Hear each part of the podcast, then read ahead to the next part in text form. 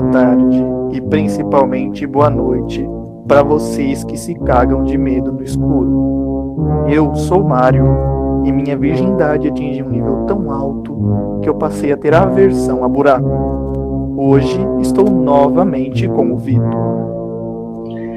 Eu, opa, eu sou o Vitor e eu quase morri do coração por causa da minha Keitia. E hoje, senhores e senhoras, nós temos a presença de um ilustre convidado que está aparecendo provavelmente pela primeira vez no nosso podcast. A manifestação cósmica de grande massa e que ocupa praticamente um terço de toda a Terra, até onde sabemos. Os outros dois terços a gente só não sabe se é a sombra ou se é ele mesmo.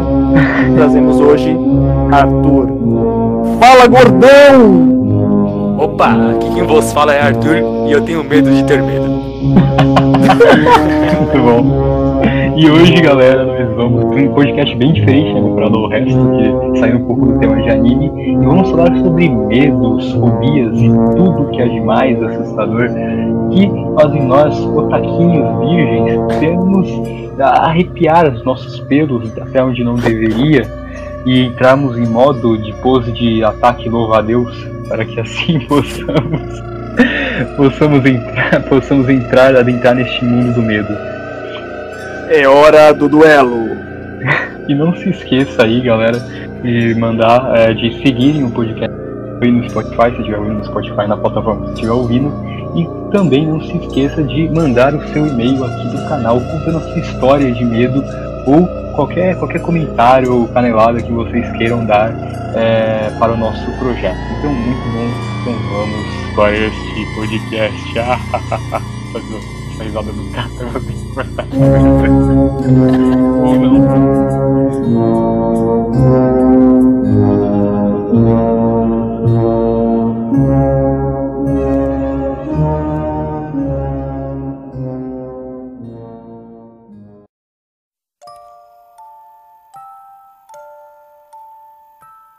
Então, quem quer começar aí a falar?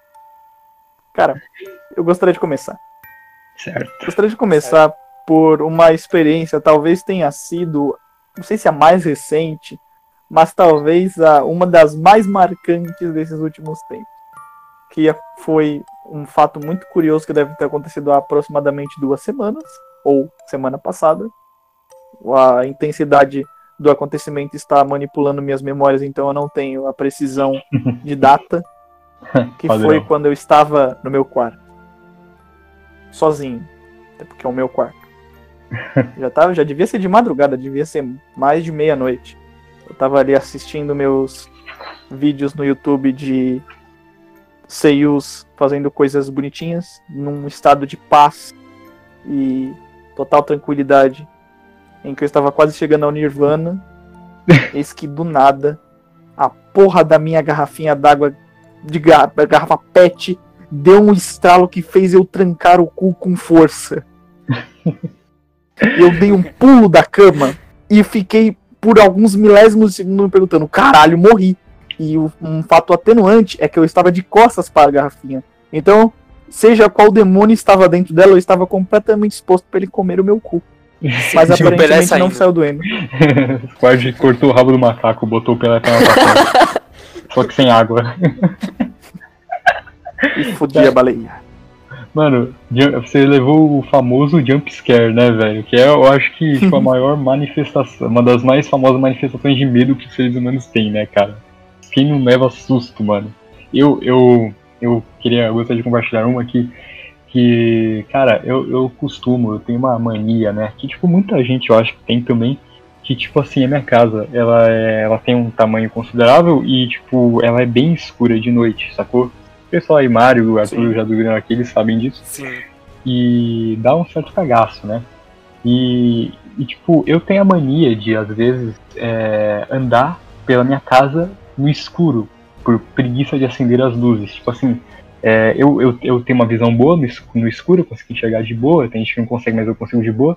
E, tipo, eu às vezes tô com preguiça e nem tipo, me preocupo com isso. Tipo assim, eu desço as escadas, na minha casa tem escada, né? Tem um andar de cima, um andar de baixo, e, tipo, desço as escadas e vou lá, tipo, vou pra cozinha pegar um copo d'água, sei lá, coisa assim. tipo, isso tudo totalmente no escuro e subir de novo pro meu quarto. Então eu faço isso com muita frequência.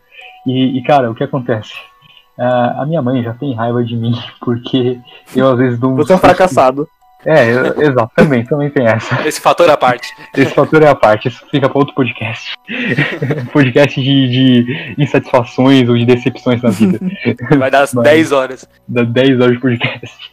Mas é, ela já tem raiva de mim porque eu dou alguns sustos não intencionais nela, né, sem querer. E o que acontece, cara? Teve um dia específico, isso acho que aconteceu mais de uma vez, mas a vez que tava mais marcante foi a vez que, tipo, eu fui eu fui, é, fui pegar um copo d'água lá, isso devia ser umas 9 horas, umas 10 horas, só que aqui em casa tipo, o pessoal dorme, cedo, então, tipo, já tava quase tudo apagado aqui no andar de cima. Eu desci lá para baixo, peguei o copo d'água, totalmente no escuro, sem acender nenhuma luz, e eu fui voltando e subindo, né, e, tipo, subindo as escadas. E aí você imagina, tipo, a, o andar de cima tava só com um pouco de luz, aí do nada minha mãe ia descer também, enquanto eu tava subindo, não dava pra ver o que tinha na escada, ela ia descer e aí, tipo, pá, ela acende a luz da escada e do nada, tipo, eu tô na frente dela, a tipo 5 centímetros dela, sacou? Cara, ela deu um grito, velho, e ela me bateu tanto. Cara, se fosse eu, eu tinha dado um chute pra descer. Seja lá o que for. Mas convenhamos, né? Quem não teria medo de um otaku perdido às três da manhã Ainda mais um maluco tão magro a ponto. Poderia ser tipo uma miniatura do Slenderman, tá ligado? Poderia ser o Smeagol, cara, o Gollum. Já tenho medo de otaku de dia, imagina de noite, velho. Na verdade, eu tenho uma tese. Hum. Na verdade, de noite eles são mais inofensivos. Porque eles não têm nada pra fazer de noite. É, o que é, a gente eu... faz é assistir anime, né? E dormir. um bom ponto. No caso, Igual... eu e o Lucas, a gente fica acordado, né, mano? Que é vampirão. Bom, aproveitando aí que o, que o Victor trouxe à tona aí o, o termo jumpscare, eu vou começar por um nível mais superficial aqui. E eu vou. Eu quero fazer uma pergunta para todos aí. Eu queria saber se só eu sou retardado a ponto Sim. de ser cagado. Ah, é. É, tudo bem, tudo bem. eu nunca me caguei de medo, literalmente, cara. Mas continua. Voltando. Se só eu sou retardado a ponto de ser cagão e adorar jogar jogo de terror. Tipo, ah. É, isso é algum nível de masoquismo ou Mano, sei lá o quê? Isso é, é, algo interessante, tipo, tem até uma explicação isso que a gente é, jogar, tipo, gostar de jogar jogo de terror, gostar de assistir filmes de terror, é tudo que é adrenalina, sacou? Então o ser humano curte adrenalina, ele curte esse tipo de coisa, do cagaço. O, o, aqui quem não gosta de cagar, né, mano? Cagar é muito. não, não eu, eu gostaria de deixar claro que se tivesse nada, nada a ver, mas nada a ver com o tema, mas se eu gostaria de deixar claro aqui, se tivesse alguma coisa que, tipo, alguma função básica que eu, de seres humanos que eu pudesse deixar de fazer seria cagar, porque eu odeio cagar. Mas, mas todo mundo gosta, todo mundo às vezes tem a curiosidade de sentir medo e, tipo, acaba indo naqueles. É, vendo filme de terror ou jogando, cara. E eu adoro jogos de terror, cara. Sempre joguei muito jogos de terror. Somos Acho dois. sensacional. Eu queria pontuar um fato que o Victor disse que a gente gosta de sentir cagaço, né? Uhum. o medo, a, além de ele fazer a gente sentir cagaço, ele traz a união. Porque é, isso é verdade. o medo Nada união, une cara. mais as pessoas do que o sentimento de tomar no cu coletivo. Nada une mais as pessoas do que um cara gigante com um taco querendo comer teu cu. Olha o homem macaco correndo atrás de mim. A gente vê essa experiência prática em filmes tipo Jogos Mortais, né? Que pra sair, né? Porque, tipo assim, ou a gente se ajuda ou a gente morre. Tipo, esse negócio. E, e não só nos filmes, como fora deles também, né? Porque, tipo, quando você vai assistir um filme na casa de alguém, você adora que tem várias pessoas pra assistir junto, né, mano? Uhum. É, pra dar, é pra todo mundo dar a mão, enfiar o dedo no cu e, e se fuder junto. gritar. Falando em estar na casa de pessoas, de, deixe-me aqui trazer à tona, talvez o, o último grande susto que ah. tomamos juntos. É isso que eu ia falar. Foi na casa do Victor. Eu queria que vocês me explicassem Grande essa dia. noite, porque até hoje eu não Porra. entendo, velho. Putz, infelizmente, grilo, infelizmente o, o, nosso parceiro, nosso parceiro lá de, de cagaço não está presente aqui nesse momento. que filme a gente tava vendo? A gente tava vendo algum filme, era era, era, era aquele coreano, filme... não era? Não, era um filme japonês que eles faziam tipo aquela mão de, de como é que é o nome? De raposa, ah, aí eles colocavam o posto e ficavam vendo tipo um mundo era paralelo. Muito doidão, sabe, cara. Um sabe quando vocês fazem tipo uma câmera com a mão? Que é tipo Sim. um retângulo. É, uhum. Era tipo um inferno no filme, né? Enfim, mano, ah, se, vocês querem, se vocês querem ter medo, assistam um filme de terror japonês. Não porque é, muito de terror, mas é porque é tão ruim que vai te dar medo. Não, tem uns que são bizarros, cara. É, tem uns que são bem bizarros. Mas a gente tá assistindo esse filme e aí? Aí que Cara, Não, aí eu acho que a gente entrou em uma comunhão que tava todo mundo com sede. É, E aí acho que acho que a gente tava em seis. Sede de seis se fuder. se- sede de se fuder, exatamente. é, a gente faz Acho que a gente tava em seis, né? Seis ou sete? É, Não, a gente tava em sete. Sete? Não, A gente tava em sete. Ah, é, eu acho que tava geral lá. É, tava É. geral. Era nós três. É, era sete. E aí acho que foi metade do bonde lá pra, É, pra, pra cozinhar. A, a essa hora o Matheus já tava eu dormindo. E o Matheus, é, que o Matheus tava dormindo. E aí eu sei que a gente foi lá e a gente tava. A, a gente foi o caminho todo. Detalhe, a gente tava na sala, a gente já tava no andar de baixo, que era também o mesmo andar de onde a gente ia pegar água. E é basicamente um pequeno corredor, era tipo um cômodo de diferença, basicamente. Dois, né? Vale, de, vale dizer que era alto da madrugada. E eu cansado da putada, já voltávamos pro lar. Mano, era Quem umas pegou, três pegou. e meia da manhã, cara. Era umas três e meia da manhã. E, e o Mário disse que tinha um corredor, né? Vale também pontuar que tinha dois bancos. Aqueles bancos de bancada, sabe? De no corredor, né? Pra, pra, ma- ah, vocês vão descobrir o que, o que eles têm a ver com a história mais pro final. Eu sei que a gente foi o trajeto, o curto trajeto todo, enquanto todos estávamos é, colocando água no copo para tomarmos, é, a gente foi zoando, falando que ia aparecer alguma coisa ali, que ia dar alguma merda, que alguma coisa do filme ia acontecer. O irmão do Arthur, o nosso senpai maior, tava é, não querendo fazer o figurinha. sinal que o filme tava, eu que o filme fazia, eu fazendo aquilo, ele fala, para com essa porra. Mano, mano, Ah, eu sei que do nada, assim, do lado do lugar onde a gente tava, literalmente do lado, tipo assim, digamos que tem lá a, a geladeira e cada o que? A 30 centímetros da geladeira tem uma porta que separa aquele cômodo da lavanderia, pode-se dizer dessa, dessa porta lavanderia, lavanderia. Exatamente, é uma É de lavanderia. madeira, né? Era de madeira Isso. a porta, né? Era de madeira. Isso. Detalhe, E ela estava fechada, detalhe. obviamente, estava de noite. Uhum. Não, é, é, ela, ela estava parecendo que estava fechada. Esse foi nosso pecado.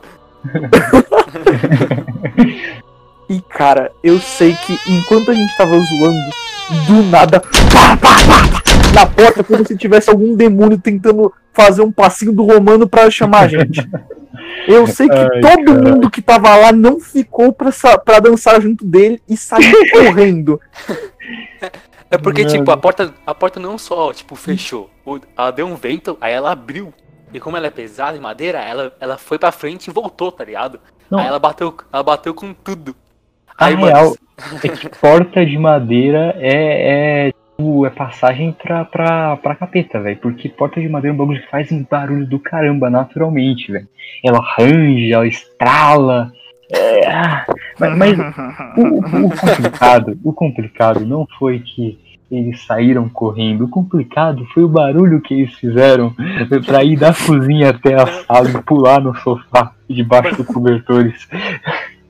Derrubamos Esse água, derrub- derrubamos os bancos no meio do caminho, mano. E os, os pais do Victor gritaram nós, perguntando o que que tava acontecendo.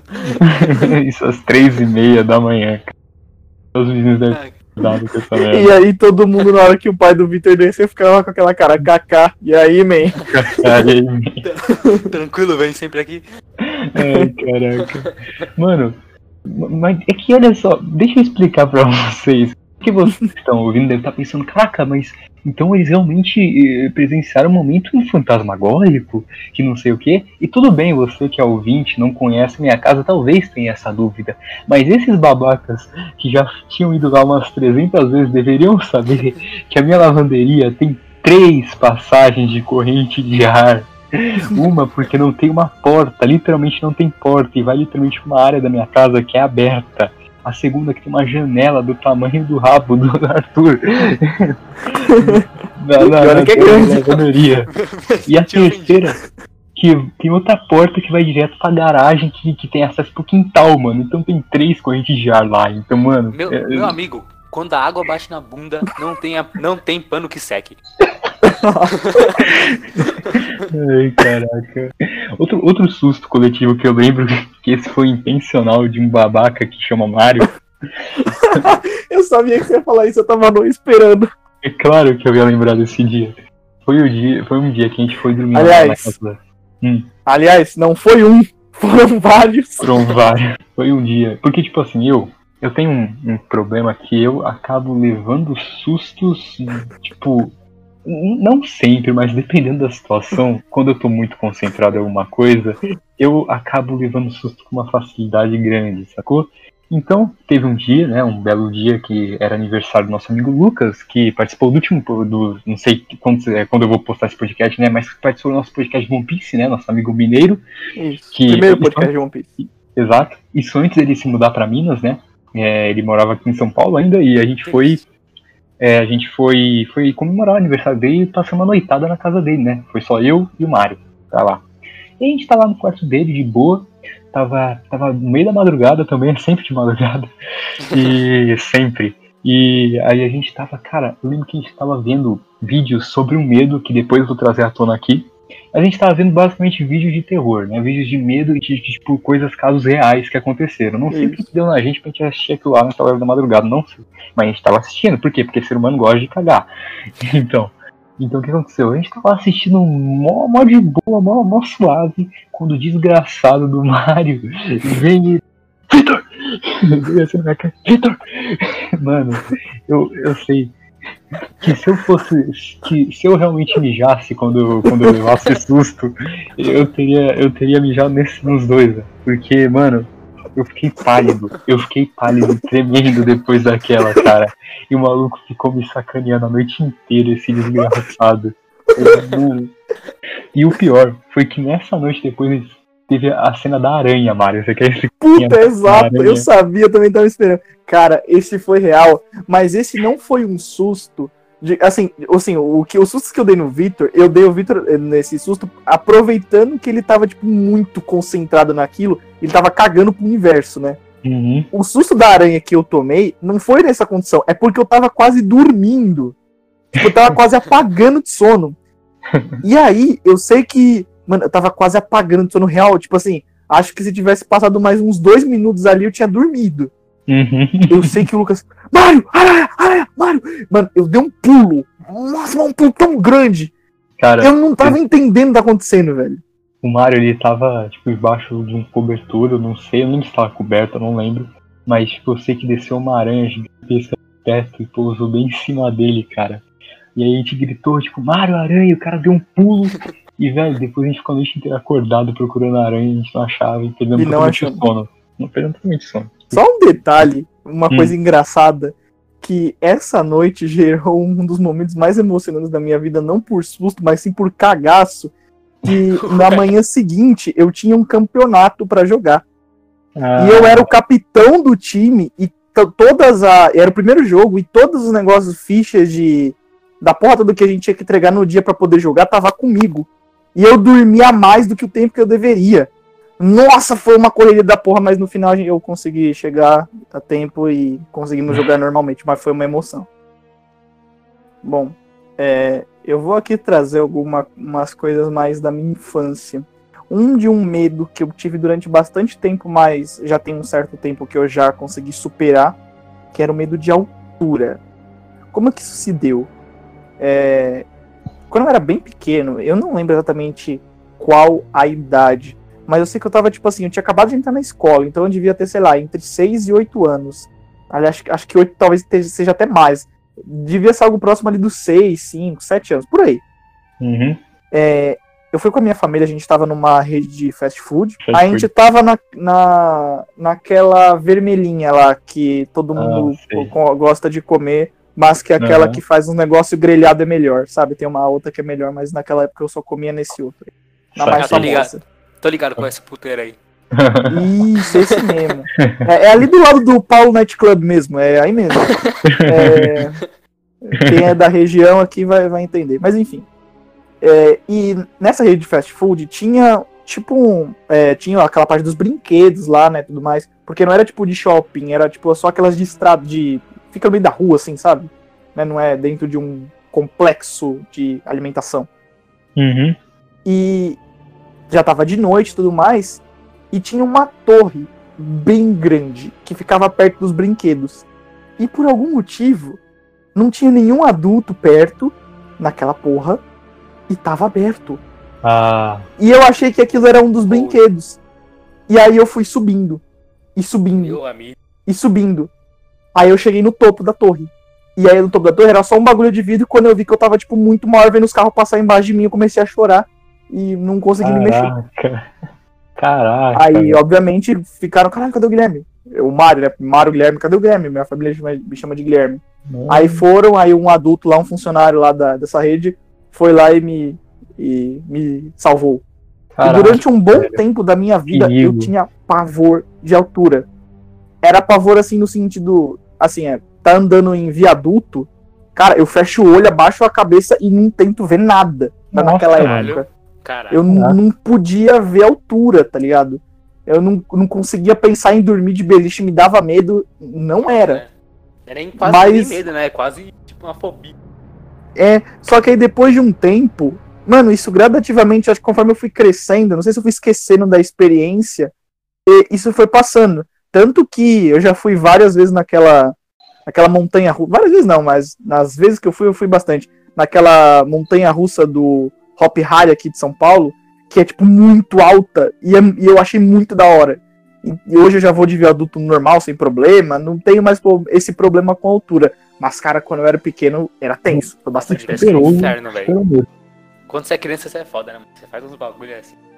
Mano, mas eu vou te falar que, tipo, medo de altura eu nunca tive quando eu era pequeno, porque eu sempre fui uma, uma criança de quintal, sacou? Eu sempre vivi na casa da minha avó. Então, tipo, eu subia no muro, eu, eu subia na árvore, eu adorava ficar no topo das árvores, eu adorava ficar no topo do muro do vizinho. Tipo, o muro do vizinho, cara, é muito alto. Se eu caísse dali, tipo, eu morria. Eu morria. E eu adorava subir lá e ficar lá em cima dando bobeira. E, tipo, já era pra eu ter morrido faz tempo, pensando, pensando bem. É, Você Mas- realmente, né? Você já Não, eu realmente- umas 500 vezes. Mas, tipo, é, eu tipo, nunca tive esse medo de altura, pelo contrário, eu sempre gostei bastante de altura, cara. Até hoje, hoje eu não tenho tanto esse, esse, esse gosto por altura, mas é um negócio que eu não tenho medo, cara, nunca tive. Mano, eu, eu tenho assim, certo medo, tipo. Assim, se eu chego na ponta de um lugar tipo, muito alto, tá ligado? Uhum. Eu tenho um certo medo. Mas é um bagulho assim. Eu não sei explicar, mas tem certos. Tenho, tipo, muita vontade de viver o medo, tá ligado? Hum, Tipo, saquei. pular de, pular de paraquedas, mano. Meu sonho é pular de paraquedas, tá ligado? E eu Bang- tenho um ca- eu tenho um paraquedas, de bang altura, jump. tá ligado? É, então, bang jump, paraquedas, a delta, tipo, meu sonho, velho. É o que a gente falou, é adrenalina, né, mano? Por esse motivo que as pessoas gostam de, de montanhas russas, assim. Por isso que o Mario provavelmente se sentiu, achou da hora a montanha russa, por mais que fosse Nossa, algo que louco. Porque querendo ou não, dá medo você estar naquela situação, nossa, cara, tipo. Talvez você saber que o lugar é seguro e tal não dê tanto medo. Mas eu acho que hoje em dia eu teria mais medo desses lugares porque é, é o contrário do que. De, porque quando você é criança, eu principalmente, era muito idiota e inconsequente, sacou? Era. Não só quando criança. É, eu ainda sou. eu ainda sou muito idiota e inconsequente, mas eu sou menos do que quando era. Ou melhor, eu sou de outras formas do que quando eu era pequeno, entendeu? Evoluiu As consequências são em outras manifestações. Exatamente. Eu não, não acabou, mas evolui. mas o que acontece? Eu acho que hoje em dia eu teria mais medo porque eu tenho mais consciência do perigo. Então quando você é pequeno acaba que você não tem tanta consciência do perigo. É o que leva, por exemplo, uma criança a botar a língua na tomada. Eu, eu nunca fiz isso, mas. Eu, é sério, eu juro, eu nunca fiz isso. Só colocou o garfo, né? Só o garfo. Eu ia falar isso agora, mano, porque, tipo, vale dizer que o medo é. Também é uma coisa muito boa, né? Porque te previne Não, medo é nosso fazer, amigo. fazer merdas, né? Aí Uhum. você tem que saber equilibrar na balança aí as dosagens certas, tá ligado? Exatamente, cara. O medo, ele pode, o medo ele pode te travar quando não era pra te travar, mas ele também Exatamente. pode quando é pra. Às vezes é melhor ter medo, sabe? Às vezes é melhor você se pensar, parar e pensar, não, eu tenho medo naquele lugar. Sacou? Imagina se metade dos protagonistas de filmes de terror tivessem real medo e, e ao mesmo tempo consciência. Quantos filmes de terror não seriam evitados? Né?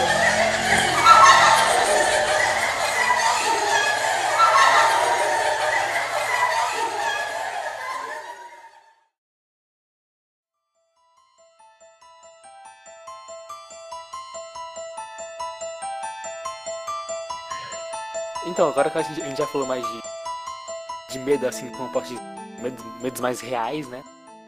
Eu acho que também um bagulho muito foda é medo emocional, tá ligado? Uhum. Medo emocional é um bagulho Sim. zoado. O que, que que seria um medo emocional, né? Seria, mano, medo de. Quem não tem medo, tipo, do amanhã? Não sabe o que vai acontecer.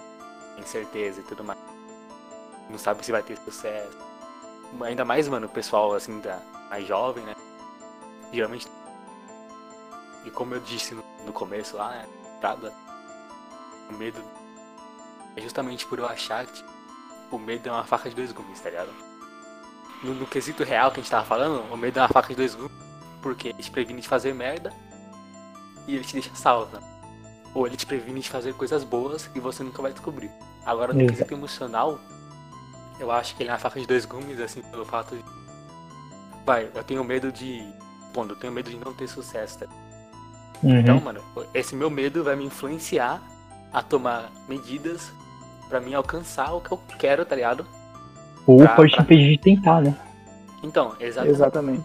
Por isso eu quis dizer que é uma faca de dois gumes, tá ligado? Ou Uhum. ele vai me influenciar, ou ele vai me impedir de tentar. Ou no meio do ou ele vai me influenciar e no meio do caminho eu vou, eu vou tipo, ter medo e o que eu tô fazendo seja à toa, tá ligado? Não vai valer nada. É, é por isso que eu acho um bagulho tipo foda, tá ligado? Saquei. Cara, tem uma coisa muito interessante sobre isso, que durante um bom tempo, um bom tempo não, mas durante um período relevante da minha vida, eu era muito instável nesse sentido. Eu vou dizer que ali mais ou menos entre o final do meu Fundamental 2 e o meu ensino médio, cara, eu realmente eu tinha bastante problema com esse tipo de situação. Até que eu parei pra. Não só parar pra pensar, porque se fosse uma coisa simples a ponto de você simplesmente parar, É. pensar 10 minutos e depois tá curado, várias pessoas não passariam por problemas de ansiedade, por exemplo, e outros fatores que também acabam prejudicando nesse sentido. Exato. Mas depois que eu passei um longo período de reflexão, de várias formas que eu via em mídias de entretenimento, principalmente para me ajudar, porque eu tinha essa coisa que quando eu tava vai. passando por dificuldade, é, é, não só, mas é isso que eu ia falar. mas eu tentava me ser um pouco mais é, fechado. Não, até hoje eu sou mais ou menos assim. Eu tento não é, passar o meu pro- meus problemas a outras pessoas, embora não necessariamente seria causar incômodo. Por exemplo, eu sei que se eu tivesse precisando de alguma coisa, eu poderia chamar vocês, que vocês certamente iriam me ajudar, mas eu tenho mais ainda essa coisa de eu tentar resolver o meu problema sozinho, pelo menos primeiro, até ver um que não tem mais como e pedir ajuda de alguém. É, eu também Mas assim. aí, quando eu, eu tava nesse sentido, eu, eu comecei a, a. Eu aprendi uma forma de tentar evitar esse tipo de situação. Que é, se tudo der errado, eu tenho que tirar uma lição daquilo. Que aí eu não me arrependo, porque aí não foi por nada. Aí eu passo a, a para pensar que não existe fracasso. Existem formas diferentes, formas que você descobre que não é para alcançar o sucesso. Uhum. Então, se eu errei aquilo lá, eu não vou tratar aquilo como um fracasso horrível, retumbante pra minha vida e que não vale a pena. E se eu pensar, eu posso dar certo. Eu, eu não tenho esse, esse medo é, de fracasso. Eu tenho um pouco, mas é porque o meu é algo muito específico no sonho que eu tenho. Sacou? É só nisso aí que eu tenho medo de fracassar. Tipo, eu posso, eu, eu posso fraca- fracassar em tudo o resto, mas nessa coisa específica eu não quero fracassar. Mas o medo emocional que eu tenho muito, cara, e que, tipo, é o meu maior medo, eu acho que. Acho que, tipo, se todo mundo tem um medo, assim, tipo, eu não tenho medo de escuro, eu nunca tive medo de altura. Eu tenho alguns medos mais pequenininhos, assim, que são mais fobias, mas que dá pra enfrentar.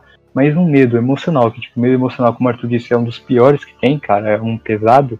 O medo emocional que eu tenho, que muita gente também tem, é o medo de, de você perder outras pessoas. Tipo, é o medo da morte, mas não da sua. É o medo da morte de outras pessoas, sacou? Sim, Uhum. foda, Isso- velho. É muito ruim e já me influenciou muito na minha vida e me influencia até hoje. Ca- Tenho Caralho, muito medo disso. É, isso me influencia a um ponto que desde, tipo, desde pequeno, eu sou assim, desde pequeno. E não é só, tipo, de pessoas mais chegadas a mim, é, tipo, de pessoas até que eu conheço há pouco tempo.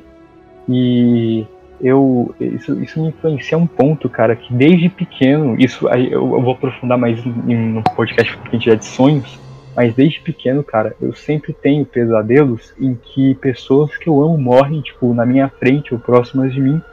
E a pior coisa desses pesadelos é eu não poder fazer nada, sacou? Uhum. Tipo, eu não consigo agir. Então é sempre um pesadelo em que, tipo assim, eu já sonhei que, por exemplo, a minha irmã, eu tava de um lado de um penhasco, a minha irmã tava do outro lado e, tipo, não tinha como eu ir buscar ela e do nada ela cai, sacou? E não tinha nada que eu podia fazer. Nossa eu já sonhei, Caralho. eu já sonhei que a minha, que a minha avó tava tendo um ataque cardíaco na minha frente, e, tipo, eu não conseguia fazer nada. Então, em todos os sonhos, eu nunca consigo fazer nada pra ajudar. Então, isso é uma coisa que eu quero mudar na vida real. Tipo, eu, eu, se eu ver uma situação dessa acontecer, eu quero saber fazer o que, eu quero saber o que fazer. Eu não quero deixar ninguém, tipo, morrer na minha frente ou próximo de mim, ou seja, tipo, não necessariamente tipo, no mesmo local, mas eu não quero deixar qualquer pessoa morrer se eu puder evitar de alguma forma, sacou? Então esse é um medo que me influencia muito nessa, nessa coisa. Eu achei que a gente não ia entrar é, nesses assuntos tão profundos ah, ne- nesse momento, né? Por já que a gente tá entrando, eu gostaria, eu quis, quis falar desse medo que eu tenho, que eu acho que é que muita gente compartilha também. Nossa, mano, eu pra caralho. E Até que eu ia. Eu ia te interromper aquela hora lá, peço perdão. É porque Não, eu lembrei do bagulho, mano, que eu tinha esquecido e você me fez lembrar, mano. Quando você falou, tipo, que você tem esses medos desde pequeno, mano, eu sou igualzinho você, tá ligado? E tipo, Uhum. teve um. Eu era muito pequeno, mano. Muito pequeno mesmo, tava no Fundamental 1 ou no comecinho do 2, sei lá, velho. Aí eu assisti um filme no. Tipo, tava na noite, tava eu e meus pais. Vai, eu lembro só dessa parte, que me marcou pra caralho. Tinha um casal, eu era um casal passando na rua. E aí, mano, de noite, né, de madrugada. E aí veio uma, uma gangue, cinco caras, e tipo. Assaltaram eles, é, Uhum. tipo, mataram o maluco e sequestraram a menina. E aí, mano, eu era pequeno, e aí, mano, eu fiquei, tipo, mais de meses com esse bagulho na cabeça. Aí eu comecei a pensar isso com meus pais, tá ligado? Aham. Aí, tipo, eu ia pra escola, mano, eu não conseguia fazer nada, porque eu, eu não via meu pai, eu não via minha mãe. Pensando, Uhum. nossa, meus pais saírem, eles saíram, mano, ficar paranoico, tá ligado? É, esses bagulho é fudido, mano. Tenho medo até hoje, cara. Tipo, mano, tem. Assim, hoje em dia. Mano, tem hora assim que todo mundo desrespeita os pais, assim. Você tá estressado, ou alguma coisa do Uhum. tipo, vai. Desrespeita assim, a sua mãe. E aí baixa aquele- sentimento de arrependimento depois, tá ligado? E Aham. aí, mano, e eu penso justamente, caralho, mano. Se minha mãe morrer, tá ligado? E eu Aham. Ter feito isso hoje, mano, tipo, que, mano, vai, vai acabar comigo, tá? Por isso que ter esses medos, assim, emocional, eu falei que é ido, tá ligado? Zoado. É. Talvez seja um dos piores tipos de medo, porque não é um medo que você consegue, digamos que, dar um tratamento definitivo. Porque por mais que você consiga amadurecer dentro de um- uma, uma perspectiva, aquela coisa, se você teve medo algum dia, você vai se lembrar, mesmo que você tenha superado esse medo, você vai lembrar de como que esse medo era na época que ele era uma coisa relevante na sua vida.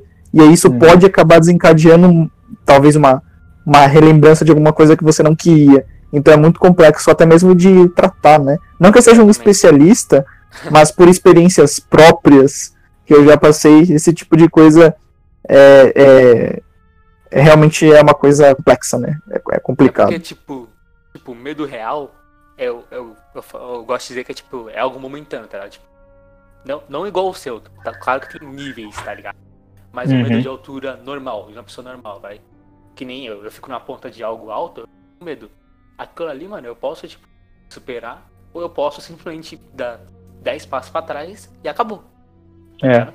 Uhum. Agora o medo emocional, não, mano. Tipo, eu vou acordar, eu vou dormir, eu vou fazer tudo que eu tenho que fazer na minha vida. E ele vai estar lá, tá? No Ele- martelando. você vai estar pensando naquilo, em algum momento aquilo lá vai ir à tona, sacou? É, É um negócio assim. Mas bem, é, saindo desse tema mais pesado, talvez a gente volte depois. a gente, Tá, começou a, a gente começou a falar de, de videogame, É, noitada tipo- e. Mas, cara, falando, falando agora de, tipo, fobias que eu tenho, né? Uma, umas pequenas fobias, assim, que eu tenho, que não é tanto assim. Uma curiosa, velho, que eu acho bem interessante, que eu tenho um pouco de. Eu tenho um pouco de receio. Eu acho que a minha é mais curiosidade do que medo. Mas é, é medo de, de coisas debaixo d'água. Vocês já, já viram isso? Vocês têm esse Hum? medo? Sim. Você está horrorizado, porém curioso. Olha só, é tipo assim, eu sou, é, horrorizado foi curioso. É tipo medo de coisas é, submarinas, tipo mar profundo e estruturas debaixo d'água, ou medo do mar no geral. Olha, não querendo te ajudar, mas já te ajudando, Hum. imagino que o corpo humano não é capaz de chegar tão profundamente a ponto de te despertar medo. Então, mas é que tipo assim, é, o, o, é, isso entra num dos maiores medos do medo de você não saber o que tem lá, velho. O que é muito bizarro. Que inclusive um, um, cara que rende um podcast, um PDA inteiro, que é o, o H.P. Lovecraft, ele escreve muito sobre essa questão de medo do desconhecido, inclusive mexe esse negócio de debaixo d'água, né? Tem tudo e toda essa, essa mitologia.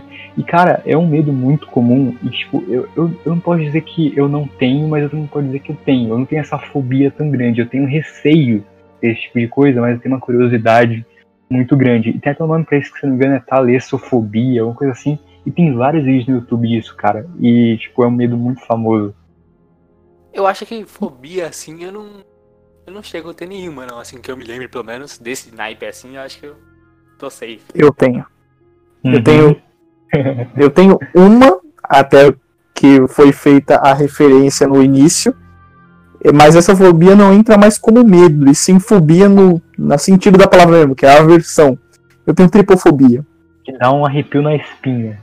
Arrep... Não, não é arrepio na espinha, é uma coisa muito mais tensa. Eu vou fazer uma comparação. Eu vou fazer uma comparação com anime. Sabe o que acontece quando o Shigaraki fica puto, que ele começa a se coçar? Sei, sei. É a mesma coisa quando eu vejo uma imagem que me causa tripofobia. Eu começo a coçar o meu braço. E muito forte. E aí Sim. quando eu, eu, aí eu percebo que o começo tá, tá machucando o braço, eu vou pra perna. Até aquilo passar. Tripofobia, para quem não sabe, é o famoso medo de buraco que muita gente compartilha. esse cara tem. Não, esse eu tenho. Não, não é nem, não é nem medo, é aversão. É uma aversão conceitual. Embora eu queira chegar lá, ou parece que o universo quer de todas as formas me afastar. Mas, tipo assim, é... por exemplo, sabe, se eu te desse aquelas pedras que velho usa pra peça, que é porosa, aquelas pedras porosas, você fica com essa, com essa fobia ou é algo cara, eu Cara, eu vou te falar um negócio. Depende. Mas uhum. tem, tem muitas vezes que eu olho e me dá muita. Né, eu acho que é uma frescura. Não vou dizer uma frescura, mas tem momentos em que dá com uma intensidade muito alta e tem momentos em que, tipo, eu só passo e falo. E aí eu sigo a vida. E aí não dá nada. Sabe quando foi a primeira vez que eu descobri que eu tinha isso? Eu lembro até hoje. Foi num livro do nono ano que a gente estava vendo sobre fungos. E lá tinha uma imagem de um cogumelo, alguma coisa assim. Mano, eu lembro que ele era todo enrijecido, uns negócios estranhos. Cara, eu sei que ele tinha vários buraquinhos. E, velho, mano, aquilo me deixou tão mal, velho. Eu não tava entendendo o que, era aquilo. Eu falei, mano, que, que, por que, que eu tô me sentindo mal, tá ligado? Eu nunca tinha é, passado por aquilo, então eu tava me sentindo muito mal. E depois os meus amigos idiotas me apresentaram pé de maracujá, uma imagem ah. lá, um negócio no olho. E aí eu falei, caralho, que porra é essa? Para com essa merda. E aí eu descobri ah. que eu tenho tripofobia até hoje. Se eu ver uma imagem assim, eu. Nossa, eu fico muito é, mal, começo a me coçar. Cara, até eu fico meio mal nessas aí de, de pé de goiaba, tipo de coisa aí, cara. Até eu fico, fico meio, meio. Eu tipo não chego a ter fobia, mas fico meio, caraca, mano, o que, que é isso, velho? Nossa, tipo, tem uma imagem da mão lá. Cara, tem uma imagem de tripofobia que é uma mão cheia de buraco, até parece que a mão tá meio que descascando. Cara, quando uhum. eu vejo aquilo, me dá vontade de pegar uma faca e cortar a mão da pessoa ao meio só pra tirar aqueles buracos. Caralho. Nossa, Cara, mano, que agonia. Você não ia aguentar então algumas aulas que eu já tive de medicina legal ferimentos, né? Um ferimento específico que chama mina de Halfman, cara, que é um bagulho sinistro, mano, sei odiar. Mas é, eu não chego a ter essa. Só pelo nome da. é, mano, é um bagulho sinistro. Parece o demônio. Tem uns ferimentos sinistros, mano. Vocês iam ficar surpresos de como um corpo de uma pessoa pode reagir a certas coisas. Mas, é, essa, essa fobia eu não tenho. Mas sabe, uma, uma, uma fobia que não é uma, não é, uma, é, é uma fobia, tá? É uma fobia. É, que muita gente tem que é o medo de inseto. E eu, como eu disse, Mano, eu. Ah, pode. Cara. Não, eu não consigo entender medo de inseto. Tipo, medo tudo bem, mano. Agora fobia. Não, não dá, velho. Cara, então, tipo assim, eu vivi em quintal, sacou? Então eu já vi muito, muito bicho esquisito. E tipo, tem alguns que é, que é beleza. Eu não tenho, tipo, por exemplo, medo de bicho-pau. Eu acho muito fofos, cara. Eu acho o bicho-pau, por exemplo, um inseto muito fofo. Isso é muito estranho, mas eu acho muito fofo. O bicho Você adora, né? Você adora ah, o bicho-pau. bicho-pau. o bicho-folha Cada também. um com seus gostos. Eu me afastando do buraco e o Vitor amando o bicho pau. Esse é o papo de alquimista. e tipo, é, por exemplo, eu gosto, eu gosto de muitos insetos, cara. Ah, Tipo, até aranha. Eu não tenho medo de aranha, nunca tive. Mas Não, tem um inseto. Você Hum. não tem medo e vo- e você gostar é. Não, eu tipo. É, é diferente. Eu acho de boa. É, mas um inseto que eu realmente odeio e que me dá calafrios quando eu vejo, cara, isso não é nada másculo, mas dane-se, cara, é a barata. Que bicho escroto Ah. que é a barata. Mano, esse bicho, tipo, eu não mato nenhum inseto. Eu não mato nenhum inseto. Eu não mato nem pernilongo. Eu tenho dó de matar pernilongo. Ideia, cara. Esses dias apareceu, tipo, eu não sei o que aconteceu. Que eu saí de casa e aí, tipo, quando eu voltei, tipo, na minha calça tinha uma lacraia. sacou? Um piolho de cobra. Lá, caralho. Uma lacraia, não era, era um piolho de cobra. E. Só que pequeno, era um piolho de cobra pequeno. E, tipo, mano, eu. A maioria das pessoas mataria, né? Porque é um bicho assustador, cara. É um bicho assustador. Eu, eu peguei um potinho, tipo, quando isso acontece, sempre pego um potinho e levo o cara pro. Eu levo o bichinho pro quintal, sacou? Só que a Aham. barata é um bicho que eu mato sem dó, cara. Porque é um negócio Barata que eu é tenho medo. inferno, velho. Mano, barata é, é- mano, é um bicho escroto. É escrotidão física. Você, você, não, você não entende, cara. Você não, sabe, você não sabe de nada sobre barata, mano. Eu tinha muito. Eu acho que se eu posso dizer que eu tinha uma fobia, era de barata. Minha casa, é- minha casa, é- minha casa é muito velha, tá ligado? O dia que eu fui dormir na tua casa, os vizinhos tinham Ah, jogado então. veneno, mano. É, então, e aí eu- tem um, detetiza, tem um detetizador aqui do lado. O cara trabalha com isso. Aí ele detetiza a casa das pessoas e as porras das baratas vêm tudo pra cá, tá ligado? mas, mas resumindo, eu É tinha assim muito que rompe. Mano, um dia a barata passou em cima do meu pé e eu, mano, eu tinha, mano, eu morri. Eu Ai, acho que era fobia, cara. Mano, Mano, tô me sentindo mal até só por isso. e aí passou em cima do meu pé, mano. Eu fui correr tomar banho, velho. Por causa que a barata passou no meu pé, velho. Caraca, Eu fiquei velho. 10 minutos lavando o pé, tá ligado? Mas eu, eu perdi isso porque, mano, a gente no final do ano, a gente costuma viajar lá pro Espírito Santo, tá ligado? A gente Uhum. fica, tipo, tre- duas semanas fora. E a casa fica trancada sozinha. Mano, quando a gente chega de viagem, mano, a última vez a gente tirou três sacolas. Três sacolas Caraca, de barata. velho. eu não tô nem brincando, velho. Mano, eu, ca- eu queimava a minha casa e me mudava, velho. Se eu chegasse na minha casa, a gente quase morreu, velho. É, Mas falando sobre inseto, mano, tipo, eu não tenho. Eu não tenho, tipo, fobia assim, mas eu tenho medo do que eles podem me fazer. De certos Ah. insetos. Que nem. É. Eu, já fui, eu já fui picado por marimbondo. Velho. Nossa. Na, na- eu tava na serra andando de carro com a porta. A porta não, né? A porta é foda. A janela, A janela. aberta. Mano, entrou Sim. marimbondo picou minha testa, velho. Maluco. Nossa, Nossa, mano. cara. Mano, é horrível, velho. Nossa, eu eu tenho medo, tipo, de tomar uma picada de, de, de Não. abelha, essas porra aí. Sabe o, sabe o que aconteceu comigo semelhante ao seu de barata? Que, É. mano, isso tem a ver com medo duplamente. Vocês vão entender por quê. Tem tudo a ver com o nosso podcast de medo. Ah, eu acho que eu sei qual você vai falar. É, eu acho que você Eu não. contei pra você. É que, tipo assim, eu gosto de assustar a minha irmã. Ah, Olha, pra você Esse que é o tá karma, é o karma, velho. Medo do karma. é o karma. Eu tenho uma irmã de, de. Ela tá com 11 anos agora, né? E ela me ama muito, muito, ela tá tudo bem, tá? É só uma brincadeira que eu faço às vezes, eu sou retardado, eu faço isso às vezes. Porque às vezes eu dou uns sustinhos nela, tipo, coisa de irmão mais velho, vocês estão ligados, né, cara? Quem nunca? Eu, eu acho, né? Espero que seja com os irmãos mais velho. Mas eu é com o meu irmão eu faço, com as minhas irmãs não. Eu Mas, sou eu- caçula, então. É, eu sempre, cara, eu sempre. Mas você já levou o SUS do Doni? Ah, com certeza. Mas, tipo, eu tinha essa mania, tipo, de assustar ela com certas coisas e várias vezes dando sustinhos nela. E recentemente, recentemente, tipo, uns três, na verdade, uns, tipo, uns quatro anos atrás, recentemente, caramba, né? Mas uns quatro anos atrás, eu estava, estava, né, no meu quarto, assim, pensando, tava de noite.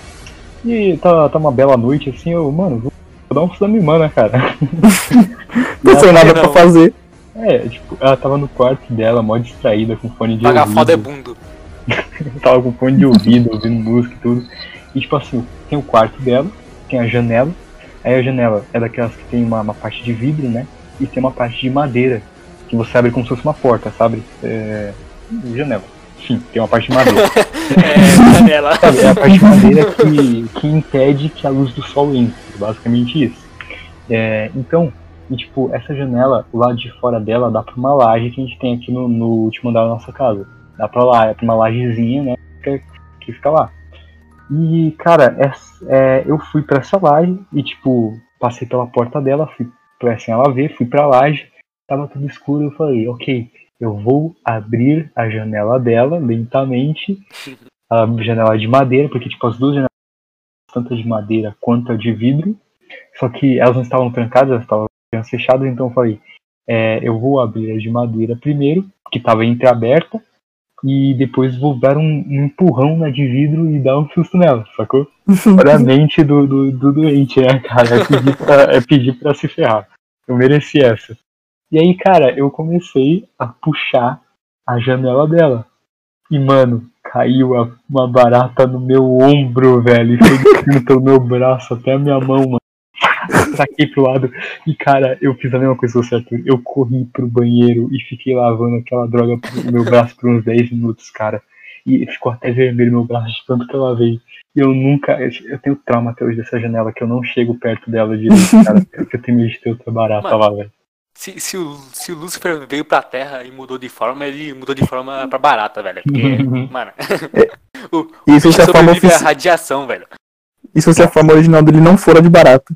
É. Cara, a barata sobrevive sem a cabeça, velho. Foi por um, por um bom tempo. Você mata a barata, velho. Você arranca a cabeça, você arranca a perna, você estoura ela ela tá andando, velho. Mano, ela tá lá se mexendo. Desgraça. O jeito, melhor, o jeito melhor é tacar fogo. Pois é, cara. E, Andar com um pequeno maçarico. Mano. de, velho. Voltando àquele ponto lá que quando a gente chega de viagem, hum. teve uma viagem que eu tinha um cachorrinho, né? Não tenho mais, infelizmente. Mas tinha um cachorrinho. Uhum, o Hiro. É, então. Aí a gente teve uma viagem que a gente deixou ele, né? A gente deixou uma pessoa cuidando dele. E deixou ele aqui em casa sozinho. Aí na sala tem um móvel aqui. Ele fez. Ele, eu, né, achei que ele tinha feito cocô atrás do móvel. Nossa. Aí eu, eu cheguei e fui pegar. Eu peguei, peguei o papel e fui pegar. Mano. eu peguei na mão, era uma barata, velho. O bicho tava se mexendo, mano. Eu joguei pra cima e. Caraca, jogou pra cima, porra, mano. Que desgraçado. Velho burro. E o burro, man. Deixa eu adicionar aqui uma coisa, porque assim, eu nunca tive problema com barata. Eu sempre tive nojo, sabe? Tipo, mas não essa coisa tipo de pavor, assim, tipo, de não suportar ver. Tipo, quando eu via uma barata, eu ficava com mais nojo e ódio do que aquela coisa, tipo, oh, não, tipo, queria matá-la. Sempre foi assim. Inclusive, as baratas elas têm um tipo de tesão em mim, que eu acho que eu já vi três vezes. É, tipo assim, eu estava. Acho que já teve umas três vezes que, tipo, eu tava parado e uma barata veio na minha direção. Tipo, ela estava andando. Ela estava indo a uma direção, que era paralela à minha, e aí ela parou o seu trajeto e veio em minha direção.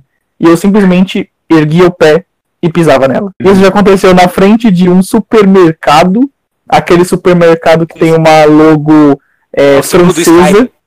É o uhum. do Skyrim. Serve também. Serve também. Nunca tinha pensado nisso. E duas vezes aqui em casa.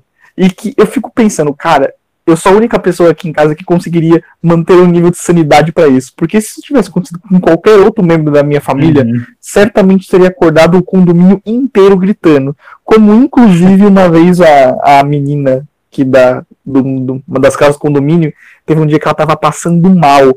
É, e só ela, ela tava sozinha em casa. Eu tava dormindo, minha avó me contou isso depois. Uhum. A, a mãe dela ligou pra minha avó pedindo que alguém fosse lá na casa dela ajudá-la a tirar a barata, porque a menina estava em estado de pânico porque ela viu a barata. Mano. Tem, tem gente que é assim, mano. Tem gente que vê a barata, sai pulando, bate em tudo, destrói, é louco. Eu lembrei de, de uma coisa que aconteceu recentemente. Esse ano, inclusive, eu acho, se não me engano, foi esse ano. Que eu tava, tava no meu quarto, né? Aí saí dele para fazer alguma coisa, pegar uma água, milagres, sei lá. Milagres acontecem. É, tipo, milagres, você sai do meu quarto. E, e o que acontece? Eu tenho mania, né, a pessoa que tem, que talvez seja um tipo de fobia. Eu, eu odeio ficar com a porta aberta. Eu sempre Sim. fecho a minha porta. Mesmo que eu saia oh, do meu quarto. Também, velho. Eu sempre fecho a minha porta. Então eu saí do meu quarto e fechei a porta. E aí, beleza, peguei o negócio lá embaixo, né? Aí voltei, e aí eu abro a porta e no momento, no timing certo que eu abro a porta, a minha janela estava aberta e eu abri a porta, tipo, sabe quando você coloca o rosto assim primeiro? Porque você não entra, né? Eu coloco o rosto primeiro e depois você entra no resto. eu coloquei só minha cabeça pra dentro do meu quarto. E aí, no momento que eu coloco a cabeça pra dentro, isso é muito estranho, bem. Cara, uma barata voa de fora da minha janela, pousa na minha cama, dá um oizinho e voa pra fora de novo. Mano, a vontade que eu tinha de queimar meu colchão, velho. Mano, você falou de porta, né? Eu tenho medo de Uhum. porta aberta, velho. Odeio Uhum. porta aberta, velho. Odeio. Porque, mano, eu fico olhando, to- mano, eu fico olhando toda hora, velho. Eu não sei porquê, velho. Eu- Mano, eu, tipo. Ainda mais quando é atrás de mim, tá ligado? No quarto Sei. dos meus pais. Nossa. Um, um- teve um tempo, né? Tava reformando aqui a casa, eu fiquei usando o PC no quarto dos meus pais. Bem na frente da porta do banheiro. E a porta do banheiro era atrás de mim. Uhum. Aí alguém, alguém passou e deixou aberto. E, mano, eu ficava, tipo, toda hora, tipo. Tem medo tá de vulto, de ver um vulto passando. Tá- É, mano, tá ligado aquela viradinha, tipo. Uhum. E, mano, Viradinha de olho, assim, canto de olho. O, o cérebro é muito louco, mano, porque é aquele ditado, né? Quem acha procura. Mano, quando você fica nessas paranoias, você começa a ver uns bagulho do nada, tá ligado? Tipo, Você sabe que não tem nada. E que não estão acontecendo, mas você É, na então. sua cabeça está. É, Acho. mas você- Que nem, mano, eu tô falando dessa porra e eu tô olhando pra. Na minha sala, na minha sala. do lado direito, do lado direito tem um, tem um tanque de aquário. E ele tá vazio. Uhum. E ele dá visão pro outro lado, ele tá totalmente escuro. E eu Uhum. falei dessa porra agora, eu tô todo arrepiado e tô olhando pra lá, porque eu sou doente. Caraca. Só pra não deixar morrer o assunto insetos, eu nunca tive medo de, de barata. Pra concluir, que eu acabei até não falando. Uhum. Mas se tem uma coisa neste universo que eu não suporto são mariposas. Mariposa. Qualquer eu uma. sei. Cara, cara, Mano, eu tão- tenho tão pavor mariposa, cara. Cala Sério, sua mano, boca. Eu acho, eu acho mó tranquilo, tipo. Sim, tem uma Cara, tão bonita. Cara, eu vou falar um negócio. Eu odeio esse negócio. Primeiro porque ela só aparece no calor. No frio não tem mariposa. Uhum. E eu já odeio o calor. Então ela é uma coisa de uma coisa que. Ela é uma coisa que eu odeio dentro de uma outra coisa que eu odeio. E assim, digamos que a minha cama ela fica formando praticamente um ângulo de 90 graus numa reta oposta à minha janela, certo? Uhum. E quando tá calor, obviamente, eu deixo tudo aberto. E aí eu, eu gosto de ficar deitado com apoiando meu lado esquerdo sobre a cama. Desse jeito eu fico de costas para a janela. Então eu não vejo nada que está acontecendo da- na janela. Né? Só se eu ficasse olhando para ela. E aí, nesse dia específico, tava ventando bastante. Então a minha cortina é, era influenciada pelo vento e fazia uns estralos, tipo. Beleza. Aí eu tava mexendo no meu celular, de costas para a janela, e eu comecei a ouvir um estralo. Mas como eu já tinha dado outras vezes e eu sabia que era a minha cortina, eu tava tranquilo. Só que eu comecei a perceber que tava sendo uns estalos muito rápido e muito perto de mim. Aí eu falei, caraca, mano, como que a minha cortina tá estralando tão tantas vezes assim? Cara, quando eu viro, tem uma mariposa na minha cara voando na minha frente, velho. Caraca, Cara, velho. Eu sei que eu dei um pulo da cama, puxei o, o, o, o lençol. Cara, eu comecei a dar toalhada de lençol na mariposa pra ela voar. ela voar fora do meu quarto, velho. Foi tipo uma batalha épica. Na minha cabeça, só paulada, na minha cabeça tava tocando tipo aquelas músicas épicas da, de quando a gente joga RPG, tá ligado? Eu tentando matar a maldita da mariposa. Mano, mas esse bagulho de inseto aí, eu realmente, tipo, a respeito de certos insetos, tudo bem, porque faz sentido você ter medo da aversão. Uhum. Mas, mano, tem muito inseto que eu não vejo. Tipo, tem gente que tem aversão a todos, sério, eu não entendo, velho. É, Mano, pra mim é, isso é coisa de. Isso é coisa de quem nunca foi pra roça, tá ligado? é, isso é Não, que, verdade. não que eu tô querendo Olha- de, de roceiro, até porque eu não sou, tá ligado? Mas, Olha, tipo. Mano, se você for. Mano, se for dormir no meio do nada, mano. O que mais vai ter em cima de você vai ser inseto, velho. Não, tem o que você fazer, velho. Você come inseto, eu tenho. Eu tenho alguns problemas com isso. Eu já comi uma joaninha, eu só pra deixar registrado. Ah. Enfim, continue. Se eu, puder optar, se eu pudesse optar por um mundo onde o ecossistema funcionasse com a mesma eficiência sem os insetos, eu optaria por esse ecossistema. É, eu também, eu também. Ah, mas tem certos. Mano, eu só. Não, todos eles, todos eles. Ah, não, não, não. Mas, mano, tem, tem uma. Tem, uma história, cara, que, tipo, eu não tenho medo de aranha. Mas. E de tarântula também não. Mas eu tenho uma história de tarântula, cara. tipo assim, vocês falaram de roça, né? O Arthur falou de roça. Isso é real, cara. Você vai pra roça e, tipo, toda casa na roça, já perceberam que, tipo, às vezes você tá lá, você vai viajar pra, pra um hotel ou coisa assim, mais, mais isolado. Se você for, tipo, numa lajezinha e ver no telhado, o telhado é cheio de aranha, cara. É cheio. Calma aí, calma aí. Ou, ou- calma aí. Ou é roça ou você tá indo pro hotel, velho. Não, não, não, mas tem uns hotéis que são mais isolados, tipo um hotel fazenda ou coisa assim, cara. É, que tipo assim, eles são mais na mata, sacou? E aí, tipo, cara, sempre tem aranha coisa do tipo, tipo, no telhado, coisa assim. E um belo dia, né, quando eu era mais novo, eu devia ter uns 13, a- 13 14 anos, eu fui pra, pra casa da minha, pra, pra chácara, né, da, de uma tia minha, que irmã- eu acho que é isso, acho que é tia, que é irmã da minha avó, deve ser tia. E, e tipo assim, e lá Tia-avó. era, é chácara, é, deve ser, é tia-avó isso. E lá é isolado, tipo, lá é mato, total mato. E beleza. E a gente tá lá, e meu primo tava lá, né? Um dos meus primos tava lá. E a gente tava brincando, né? E tudo. A gente ia lá pro, pro, pro barro. E tava chovendo, então a gente ia pro barro. Tinha que chover, a gente ia pro barro brincar, brincar na lama e tudo. E, e aí, tipo, eu sei que a gente, a gente voltou e, e, tipo, é, eu não sei porquê, tinham várias é, canas de açúcar corta- cortadas no meio. Eu não sei se era cana de açúcar, se era bambu. Eu acredito que seja cana, porque bambu eu acho que não cresce lá, né? É, Então, deve ser Imagino. cana de açúcar. Vocês já viram uma cana de açúcar cortada ao meio? Já. Ela fica meio, tipo, um meio círculo, assim, né? Um meio, um meio caminho. Meio. Ela tava virada para baixo, então essa parte, a parte que é aberta dela, tá virada para baixo. E aí a gente começou a dar uma noia de ele querer brincar de espada. Ele queria pegar esse bambu e brincar de espada. E ele pegou o bambu do chão e, tipo, ele apon- apontou pra mim e falou, hangar, tipo, algo assim, sacou? E, cara, nesse momento, de debaixo desse bambu, saiu uma tarântula e subiu na mão dele. Cara, Nossa. louco, mano, E foi nossa. pro braço, e foi subindo no braço dele, cara. Nossa, e eu, deu, deu, até, deu até um negócio aqui. cara, eu, eu congelei, tipo, eu não sabia o que falar pra ele.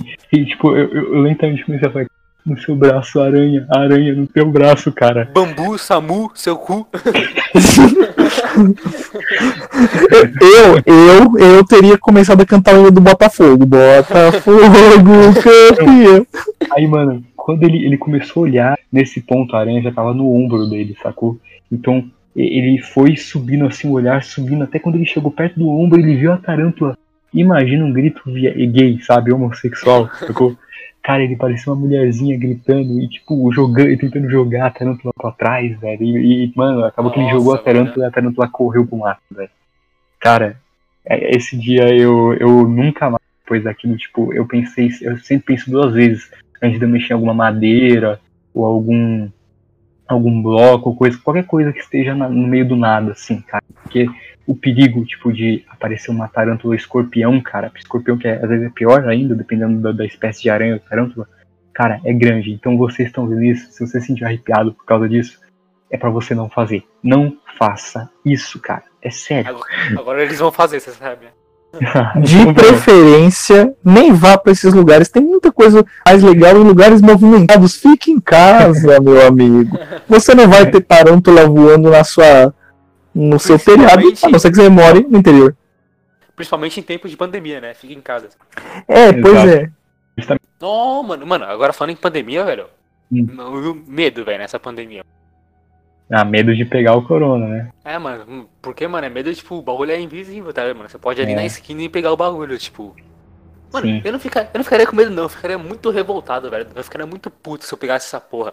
Porque eu tô de quarentena três meses e meio É, essa também. porra. E se eu pegasse sem, sem sair, ia ficar muito. Pois é, cara. É, É, nós é. vivemos um, um tempo de medo agora, medo da, da É pandemia, medo do corona.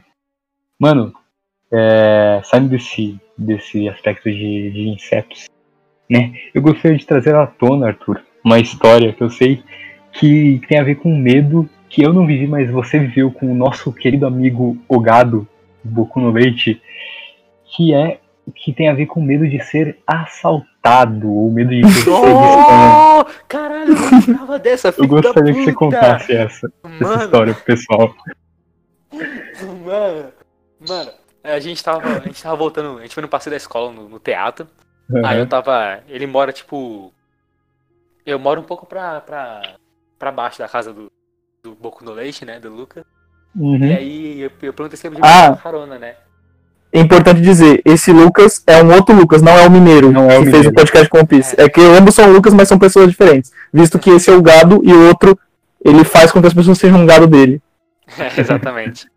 Enfim, aí eu, tá, eu pedi, pedi carona, né? Aí eles me deram, os, os avós dele, né? Aí me deram carona. Aí a gente na rua, a rua da sua casa, inclusive, Vitor, tem um farol aí. A gente tava na travessia, tá ligado? Aí, mano, só tava, era tipo 11 horas já da noite e só tinha nós na rua, de carro. E aí, mano, chegou duas motos, dois malucos em cada. E aí, mano, passou, passou uma, uma pela direita e ficou no canto direito, parou. E passou uma no canto esquerdo e ficou no canto esquerdo e parou, na frente do carro. Aí eu falei, mano, aí eu virei pra ele, tá ligado aquela, aquela virada simultânea do cagaço? É, é a energia do, é a energia do cagaço, que você sabe uhum. que tá fudido, né? Aí, mano, aí o maluco da direita saiu da moto, começou a correr com um bagulho na mão, tava escuro lá pra Caraca, mano. Aí, mano, ele deu, a, ele deu a volta no carro, tipo, pela frente. Eu falei, mano, fudeu, velho, já é, coloca as mãos pra cima, vai saindo, deita no chão e é isso aí, tá ligado? Uhum. Aí, ele saiu correndo na frente do carro. Aí ele deu o bagulho pro, pra moto da, da esquerda, era um guarda-chuva. aí, o cara, aí, ele, aí ele voltou correndo, entrou na moto, abriu o sinal e eles foram embora. Mano, Caraca, certeza, que, certeza que eles fizeram de propósito, né? Mano. Certeza, velho. Nossa, mano. E, cara, e não é que a Globo estava certa, realmente não era o fuzil, era o guarda-chuva. cara, cara, falando nesse sentido de assaltado, aconteceu uma história que causou medo, mas teve um desfecho muito bom aqui em casa. Inclusive, eu já contei para vocês no grupo. Acho que é uma história de o que? Uns dois anos atrás, talvez? Um ano atrás? É, já tem um é. certo tempo. Tava sábado de noite, tipo assim, bem de noite. Tipo, era acho que 11 horas e pouco. Naquele horário que a gente nem imagina que o serviço de entrega das pizzarias está funcionando mais, sabe? Pelo menos a maioria. E aí, o que, que tinha acontecido? A gente já tinha pedido pizza e nós já tínhamos nos alimentado, nós já tínhamos comido. Inclusive, já fazia mais de acho que duas horas que a gente já tinha comido a nossa pizza. E aí tava numa época em que tava tendo muito daqueles casos, por exemplo, que o cara chega, fala que é, é entrega de pizza, mas na verdade o cara entra pra assaltar a casa, né? Eu acho que deve ser comum no, na cidade de vocês. Ou se não é comum, saiba que aqui em São Paulo é, acontece bastante esse tipo de situação. E tava nessa época que tava acontecendo até que bastante. Então o, o cara ele veio, é, apertou o interfone e tocou aqui em casa e aí perguntou o nome de uma pessoa, falou que era pra tal pessoa. Aí a minha avó atendeu e falou: Olha, desculpa, não tem nenhuma pessoa nesse condomínio com esse nome. Ela não falou nem tipo na casa, e sim no condomínio, né? A gente conhece todo mundo aqui no condomínio, sabia que não tinha ninguém com esse nome. Falou: Olha, você uhum. deve ter ido no endereço errado. Aí o cara, aí o cara é, é, saiu do interfone. Aí, dois minutos depois, ele tocou e falou: Não, lembrei, na verdade é tal nome. Aí ele falou um outro nome, diferente daquele primeiro. E esse segundo nome que ele disse também não era de nenhuma pessoa que morava no condomínio. Ah, e minha avó disse de novo: Olha, não tem ninguém no condomínio com esse nome. Ela começou a achar estranho por quê? Porque ele começou a tocar também o interfone da casa que fica à frente da nossa. A nossa casa 8, ele começou a tocar o interfone da casa 7. A casa 7 é a casa do meu tio. E o meu tio não estava em casa. Não tinha ninguém Mano, na casa que dele. Maluco, que cara maluco, velho. Não, ok, continua. Tipo, não tinha ninguém na casa dele e ele ficou tocando várias vezes lá na casa do meu tio. E a gente, tipo, e não tinha ninguém na casa do meu tio, então não tinha como a entrega ser pro meu tio, em tese, né? Fora que também os outros dois nomes que ele disse lá eram nomes de mulheres. E aí ele começou a tocar o interfone na casa do meu tio, que mora sozinho. Então começou a ficar mais estranho ainda, certo? Uhum. E aí a gente começou a falar, cara, ele deve ser assaltante. Só que a gente começou a achar estranho o porquê.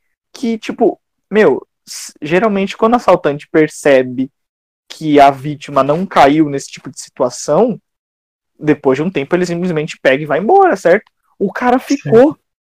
E o cara, não, senhora, eu preciso entregar, não sei o que, eu não posso voltar pra lá com isso aqui. E a gente não tava entendendo, porque a gente não tinha pedido pizza. E ficou lá mó tempo. E aí eu sei que nessa época a, nossa, a gente tava ainda sem a câmera instalada, né? Agora a gente já uhum. tem, então a gente não teria passado por essa gafa. Mas nessa época a câmera não estava instalada.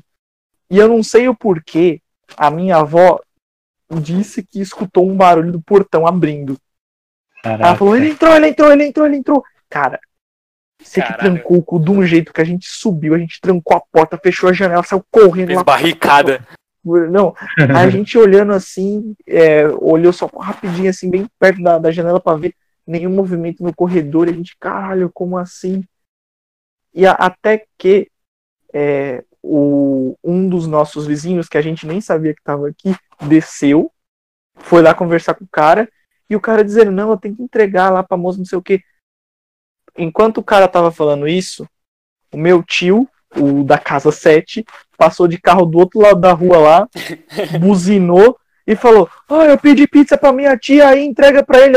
Os caras me ligaram falando que vocês não querem aceitar pizza. Ah, caraca, velho. Que Só que o foda é que ele não avisou a gente, então a gente fica, Ai, parece que, caraca. mano, como assim? E Mano, foi só. Desgraça. No final a gente ganhou uma pizza e comeu pra caralho.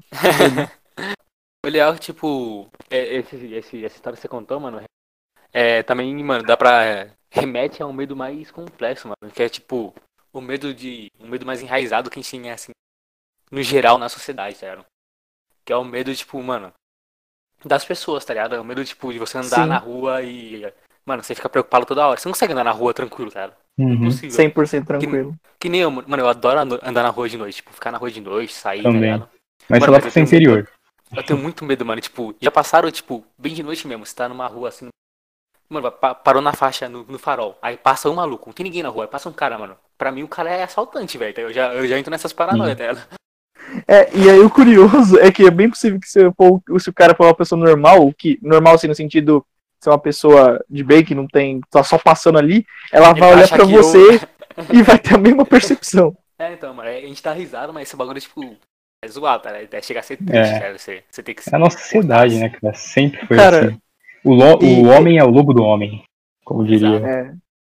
Mas isso é uma coisa mais específica, por exemplo, do Brasil. Aqui é muito essa situação. A gente vê em países de primeiro mundo, mais desenvolvido, principalmente aqueles como Finlândia, Suécia. Meu, lá os caras, tipo, deixam a porta aberta, tá ligado? E foda-se, tá ligado? Eles Não. sabem que não vai ter é, ninguém pra levar vantagem. Aqui no Brasil, se é. a gente deixar tudo trancado, a gente olha pra trás e vai ter um mano com uma arma apontando pra e Kaká, e aí, man? E o pior é que essa, essa porra é muito enraizada, tá ligado? Esses dias mesmo. Sim. Esses dias não, ontem ou anteontem. Passou uma mulher aqui na rua pedindo, tipo, ajuda pra cuidar dos filhos e tudo mais, tá ligado? Pedindo qualquer, Uhum. coisa, qualquer tipo de ajuda. E, tipo, mano, você fica com medo, tipo, caralho, mano, eu vou abrir o portão pra mina que eu nunca vi na minha vida e eu vou ajudar e. Será que ela vai é pro filho mesmo dela, tá ligado? Será que ela não vai comprar droga, vai fazer merda, tá ligado? Você tem. Ou será que não tem um É. cara atrás dela só esperando a gente abrir o portão pra entrar em casa? Exato. Exato. Por isso, Isso crianças. acontece. Isso acontece. Crianças, Sim. saibam quem vocês vão atender na porta de casa, por favor. De preferência, não atendam ninguém, fiquem em seus quartos. É. Virem outra casa. Exatamente, cara, não façam isso. Eu, eu sei que eu, eu, tipo, esse podcast eu até esqueci, cara, mas eu tenho que contar essa história, que é a história da minha introdução. Ah, eu sabia. Eu tinha até anotado aqui só esperando pra ver se você ia lembrar ou não. Você lembrou. Este podcast, eu acho que é a história deste podcast, sacou? Que, mano, é, eu disse na minha introdução, né, que eu faço muito por causa da minha Kei-chan. Eu vou explicar isso, né, aos poucos, relaxa. Foi um dia que já tem muita história por si só, que é o dia que a gente foi assistir A Freira, né? Nossa. Que é um filme ruim, que é um pariu. filme bosta, né? Alerta de spoiler, é ruim. Se vocês querem ter medo, não assistam a feira. Não assistam a Freira. Só que, né, beleza, filme de terror, a gente foi assistir e tal, mas tenha sido ruim, sempre tem aquele feeling, né? Porque é tipo aquela coisa lá, tipo, é que nem o Arthur falou, quem procura acha, né? Aquilo lá, de, tipo, ah, Uhum. é, é só pensar no, no diabo que ele aparece, ou coisa do tipo, né?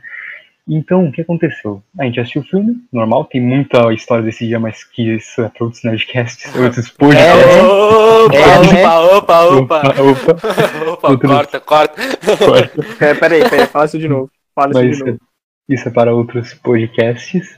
E, Eu que o diga, né? e pois é. E mas o que aconteceu? A gente, eu fui pra casa depois daquilo lá. Cheguei em casa bem tarde. Eu, tipo, lembro que dia a gente chegou em casa, todos chegamos em casa bem tarde. E beleza, né, cara? Cheguei e já fui dormir.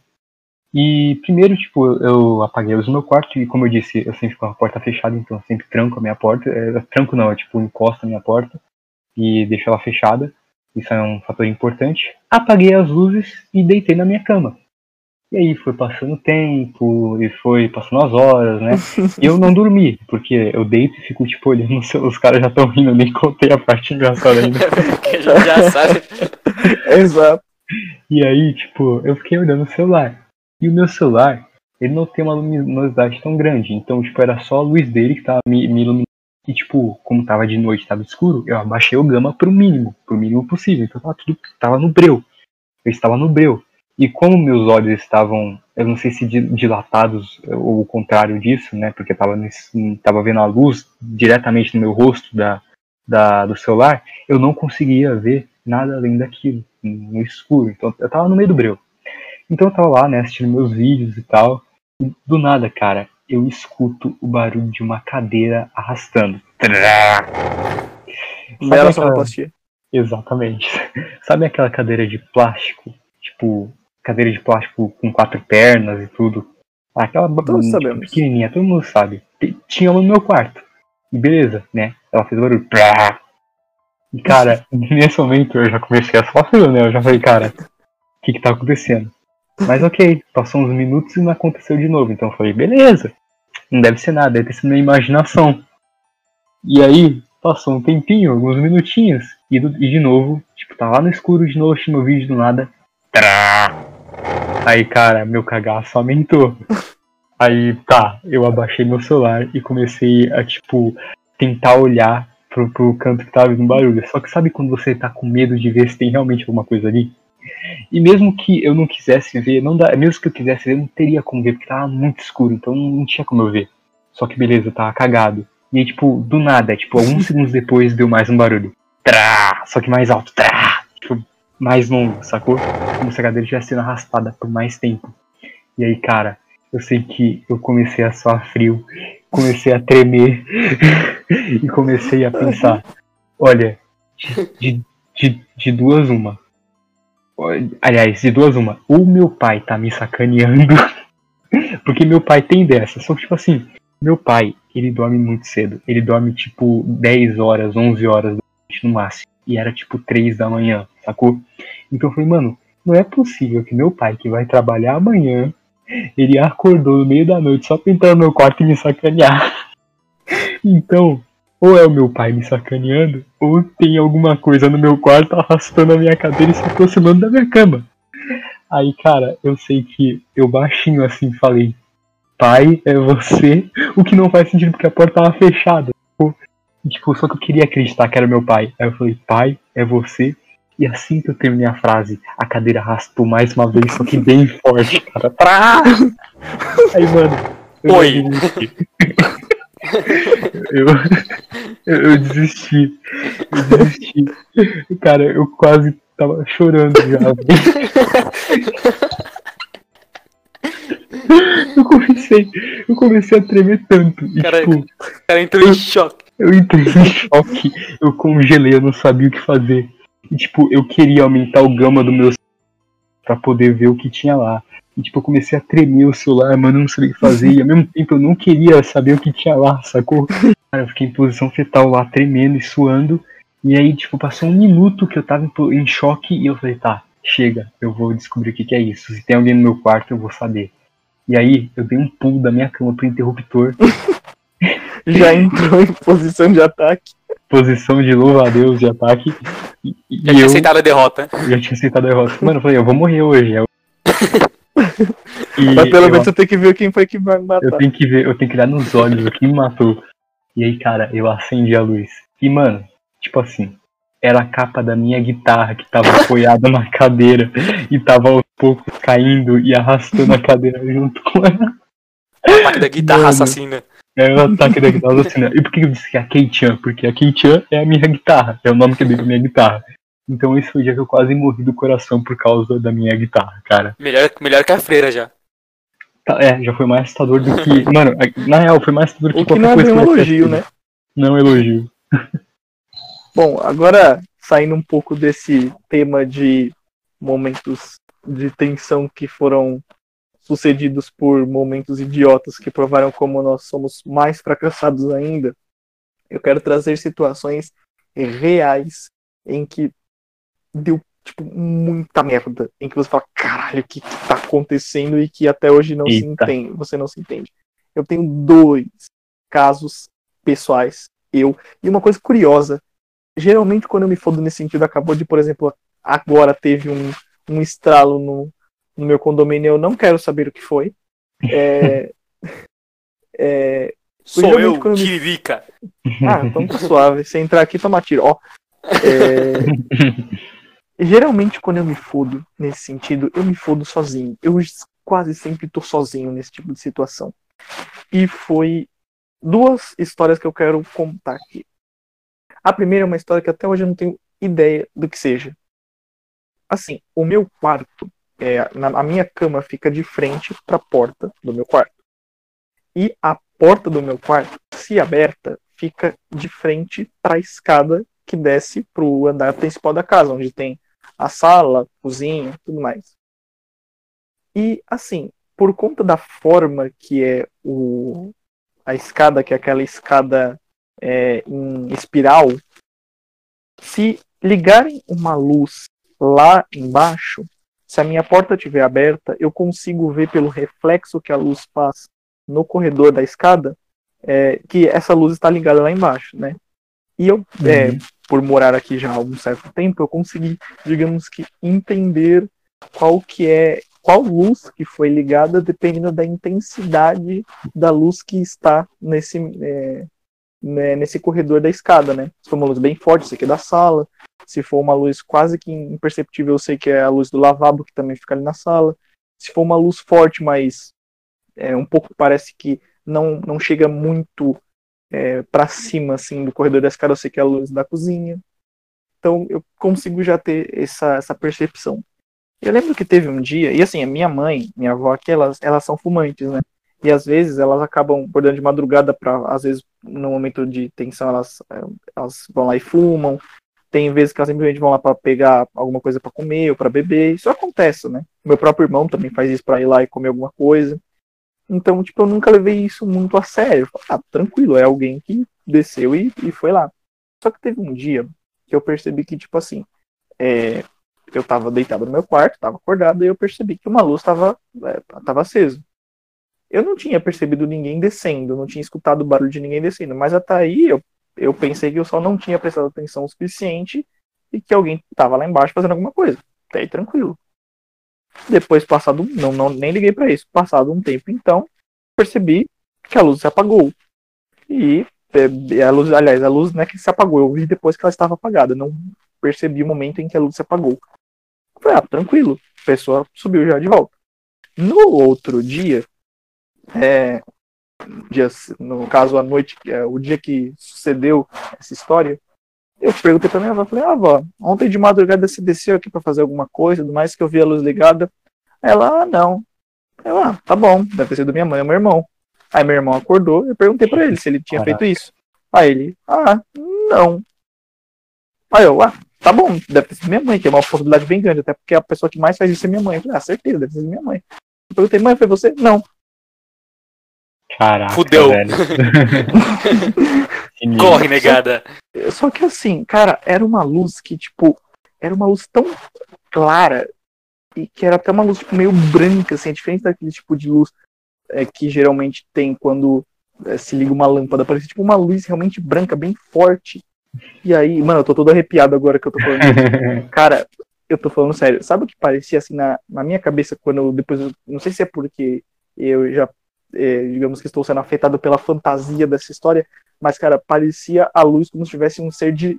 um ser realmente de luz ali embaixo, andando pela casa. Caraca, mano, não fala isso não, velho. Que sinistro. Ô, mano, eu tô aqui na cozinha aqui, velho. Eu tô sozinho, velho. Pra quê? Cara, Caraca. eu, eu, eu sei que, tipo, nunca mais isso aconteceu e eu nunca levei isso tão a sério. E também, por, e também porque, curiosamente, não foi uma história que me deu medo. Foi mais aquela coisa de espanto, tipo, caramba, não foi ninguém. Mas, digamos que aquela luz não parecia ser uma luz que estava amedron- amedrontando, e sim parecia ser uma luz que estava reconfortando. Mas isso é só um dos casos. Também aconteceu um caso com a minha avó, que ela falou que ela é uma estátua, tinha uma estátua de uma santinha dela, que ela vivia rezando enquanto estava em uma situação difícil. Ela falava: Ô minha santinha, se, se você tá aqui perto de mim, se você não me abandonou, me mostra de alguma forma que você tá perto de mim. Ela falou que no outro dia a santinha tava virada. Caraca. Mano, Então é. Sinistro, velho. você falou isso agora, eu tenho, eu tenho um puta Sim. medo disso, velho. De, de estátua, esses bagulho, tá ligado?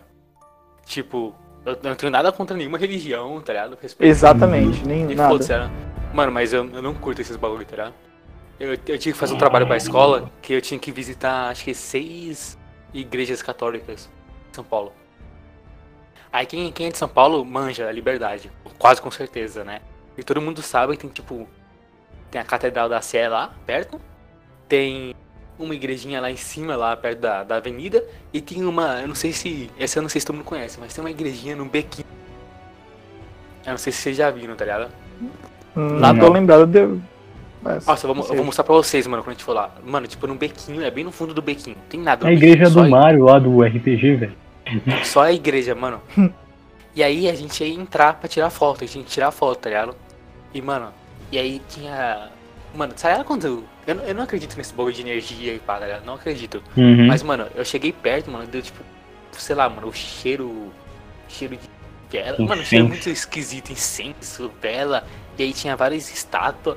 E aí, mano, eu, mano, eu cheguei a tipo, passar mal, tá ligado? Com o cheiro, mano. É, é bizarro esse bagulho. Eu tenho Cê é medo desse bagulho, tá?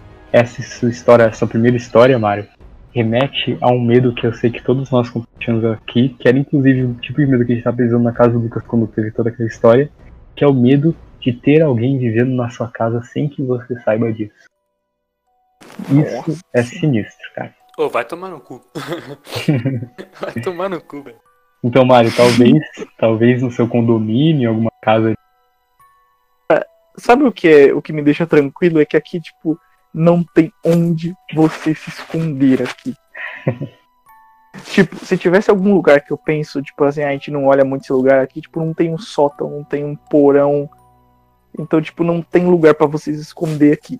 Porque se tivesse, eu ia ter ficado com o cu na mão de um jeito.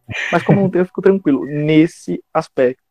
Mas, por exemplo, você fala que você vive. as- é, Não que você vive, mas que você já pensou, por exemplo, alguém se esconder no seu quintal, por exemplo, que dá tranquilamente pra se esconder ali. Tranquilamente. Tranquilamente dá. casa cara. do Victor dá pra esconder um batalhão. Mano, eu, eu sei que tem muito caso, isso tipo até é normal em, alguns, em algumas partes do mundo, de pessoas viverem na casa das pessoas, principalmente nos Estados Unidos que tem porões, sacou? Sim. Isso acontece muito, cara, tem muitas histórias desse tipo de coisa, e eu tenho sim um pouco de medo disso acontecer é, aqui em casa ou em algum lugar que morar futuramente, é um medo que é presente.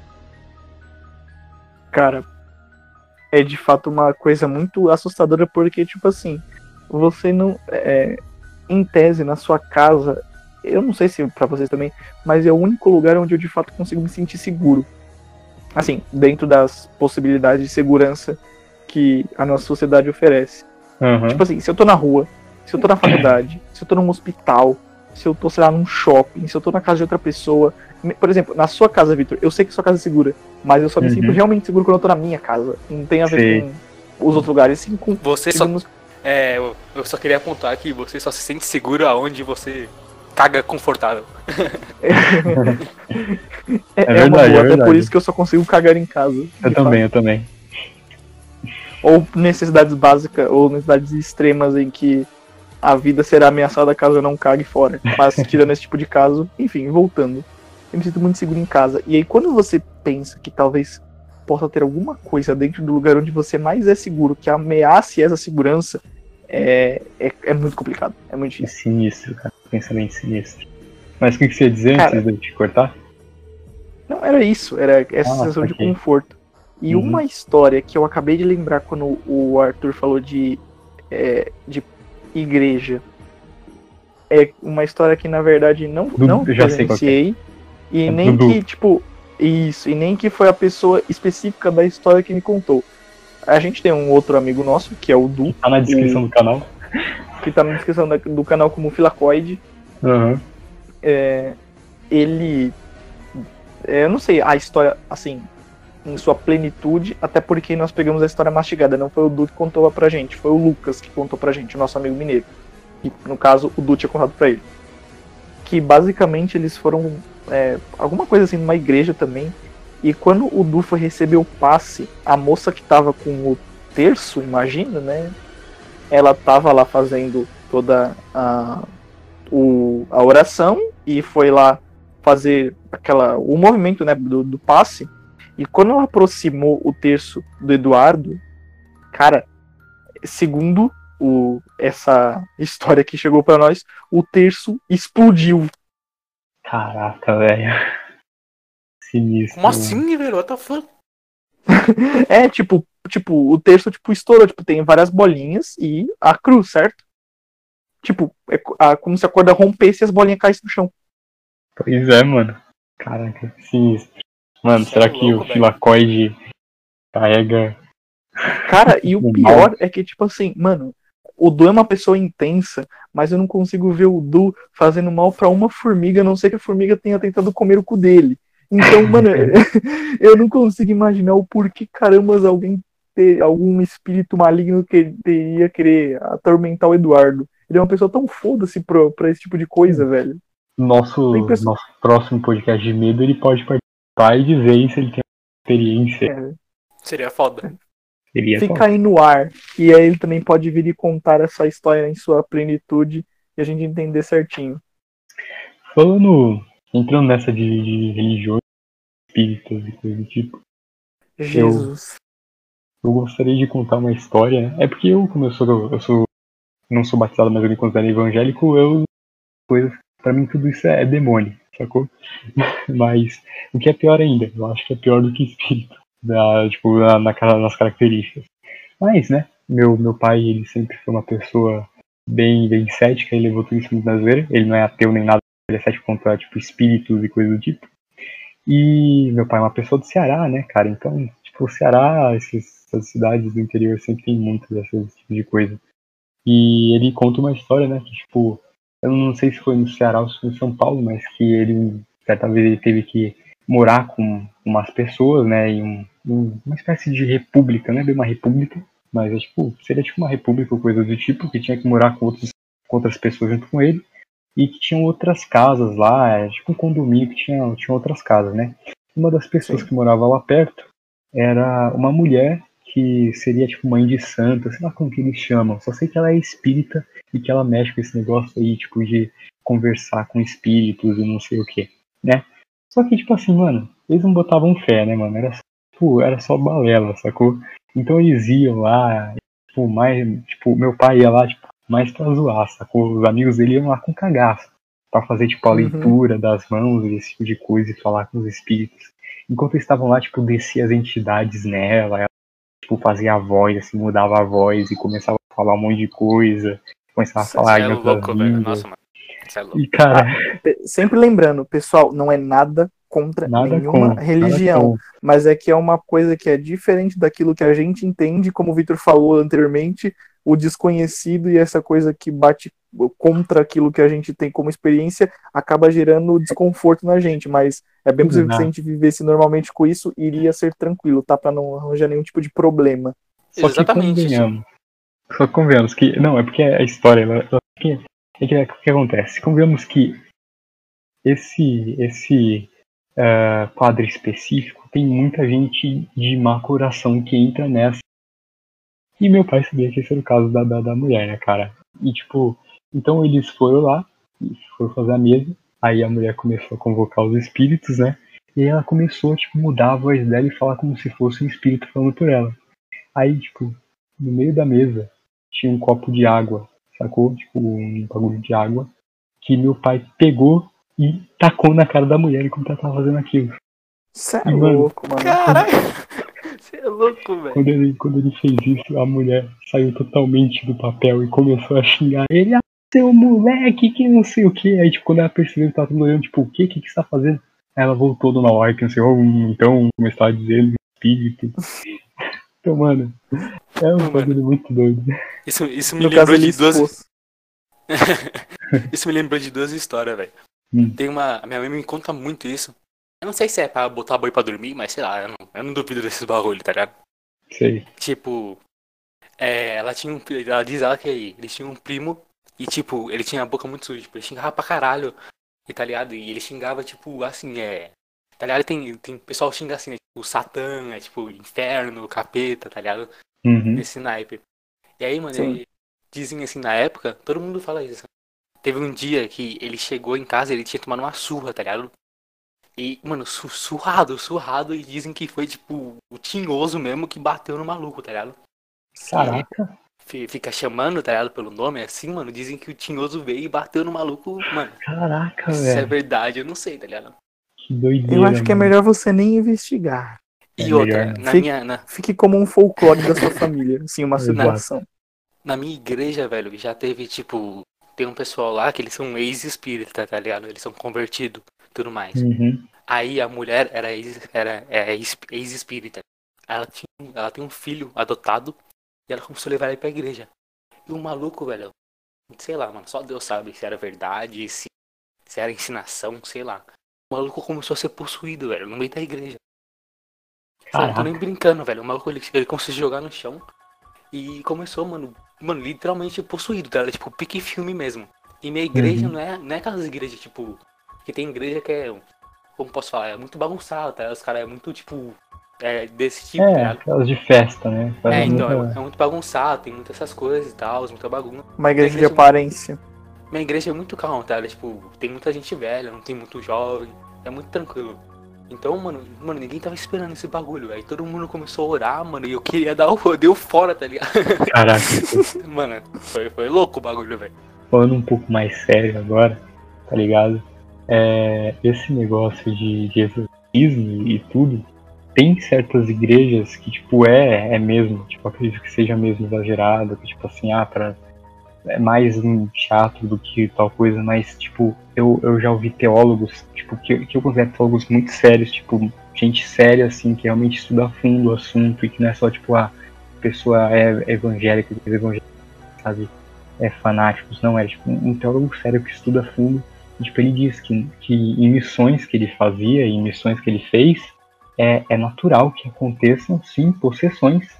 E, tipo, as pessoas realmente ficam possessas, cara. Então, mano, é um negócio muito sinistro, velho. E, cara, Jesus. é, o negócio é se acontecer na frente de você, é Salmo 91, velho. E, e já era, cara.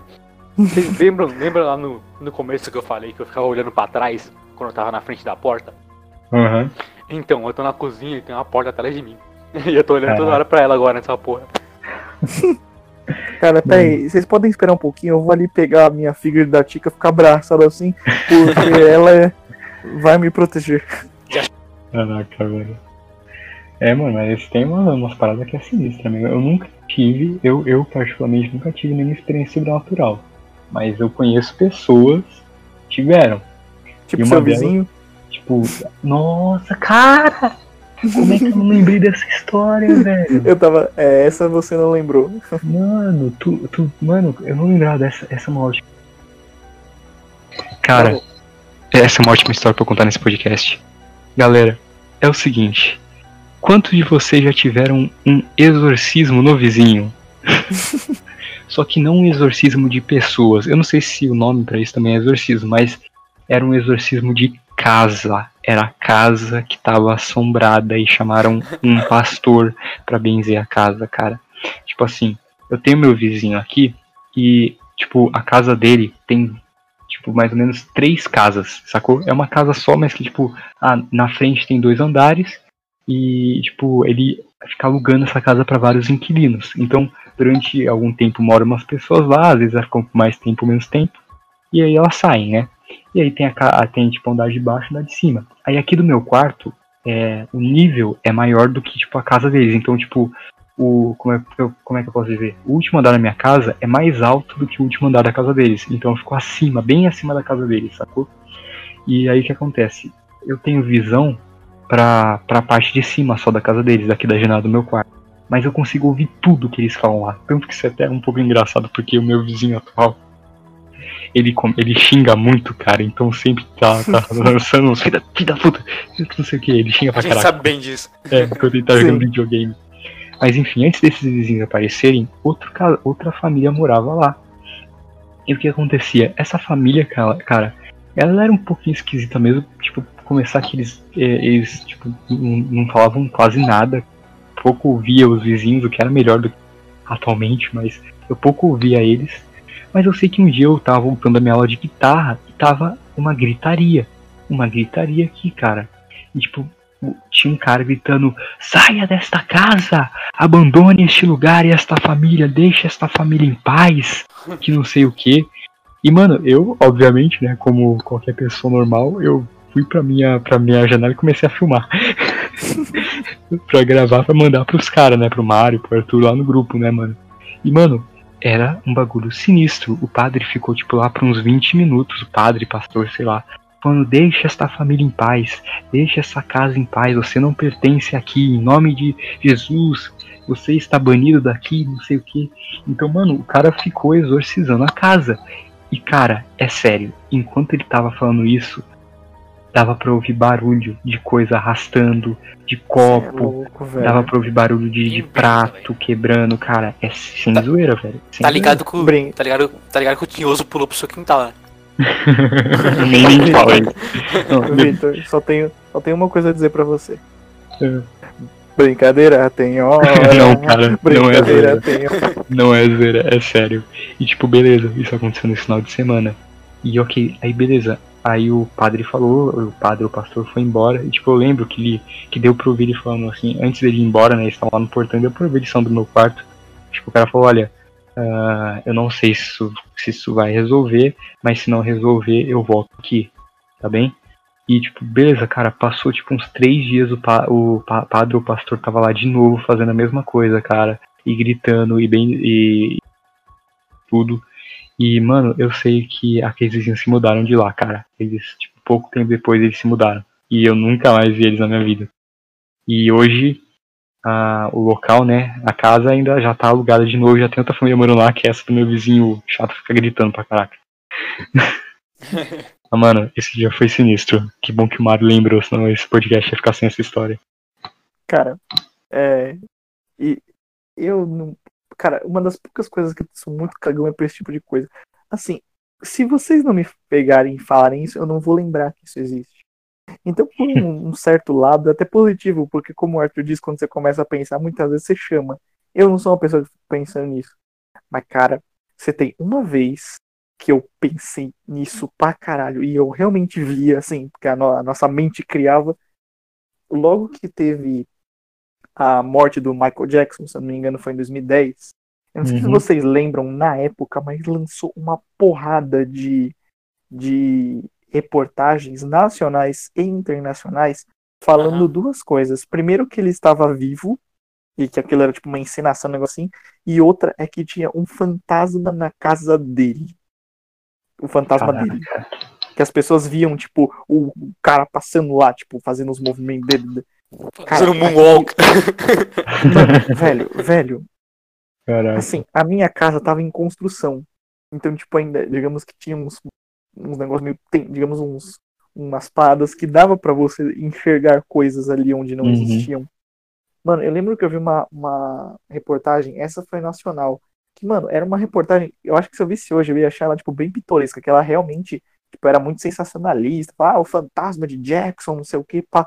Cara, mas na época eu era pequeno, velho, aquilo foi tão aterrorizante pra mim. Tipo assim, eu ficava acordado de noite e a minha cama ficava de frente pra porta, só que dessa vez, tipo, eu só de abrir o olho eu já vi o corredor. E, mano, eu toda hora ficava abrindo o olho pra ver se eu não vi uma sombra, velho. Nossa, como eu fiquei com medo. E óbvio que Eu- deve ter visto. Eu agora tô com medo, mano. Já pensou, chega o Michael Jackson e manda um. na, na É, feira, aqui- na, na aqui- feira tem um. Aquele vídeo, aquele vídeo do, do TikTok.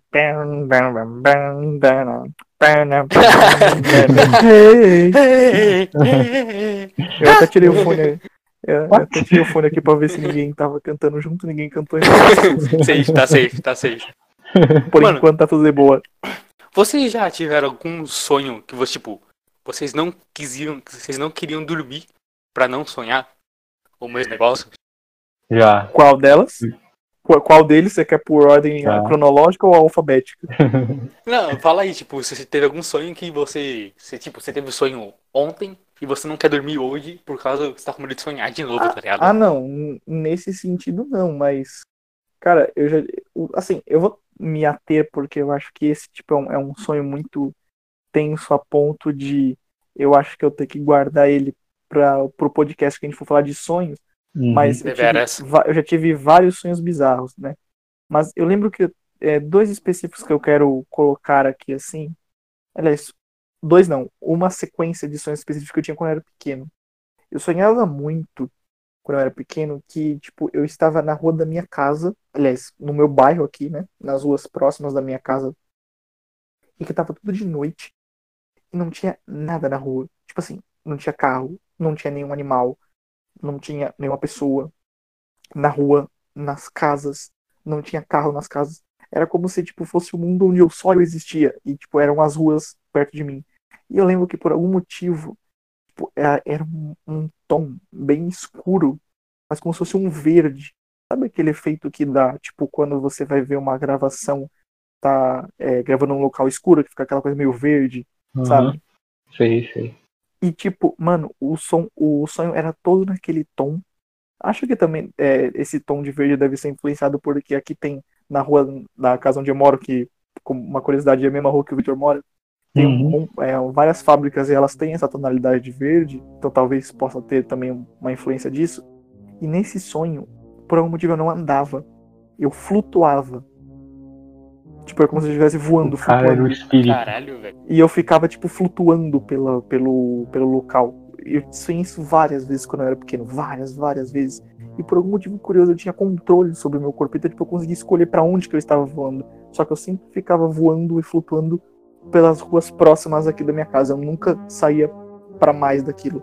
Não sei se é porque eu não conhecia outras ruas além daquilo, até porque eu era bem pequeno, eu devia ter, sei lá, oito anos talvez. Então, eram sonhos Que bizarro. curiosos. Mano, Eu já tive. Eu tive uma assim, mano, que eu odiava. Sonhava direto, não sei porquê. Quando. Tá ligado festa de criança? Tinha que, Ah. que, que você entra e tem que ir engatinhando, vai subindo, vai subindo, É, é vai descendo. do McDonald's. É, mano, E- aí, mano, e eu gostava pra caralho. E aí eu comecei a sonhar, velho, tipo, que eu tinha que entrar num desse e tinha um palhaço assassino correndo atrás de mim. E Caraca, eu tinha, que- eu tinha que fugir do palhaço, mano, dentro desse brinquedo, tá ligado? mano, Mano, e era, eu era pequeno, né? Ah, medo pra caralho, velho, você é louco. mano.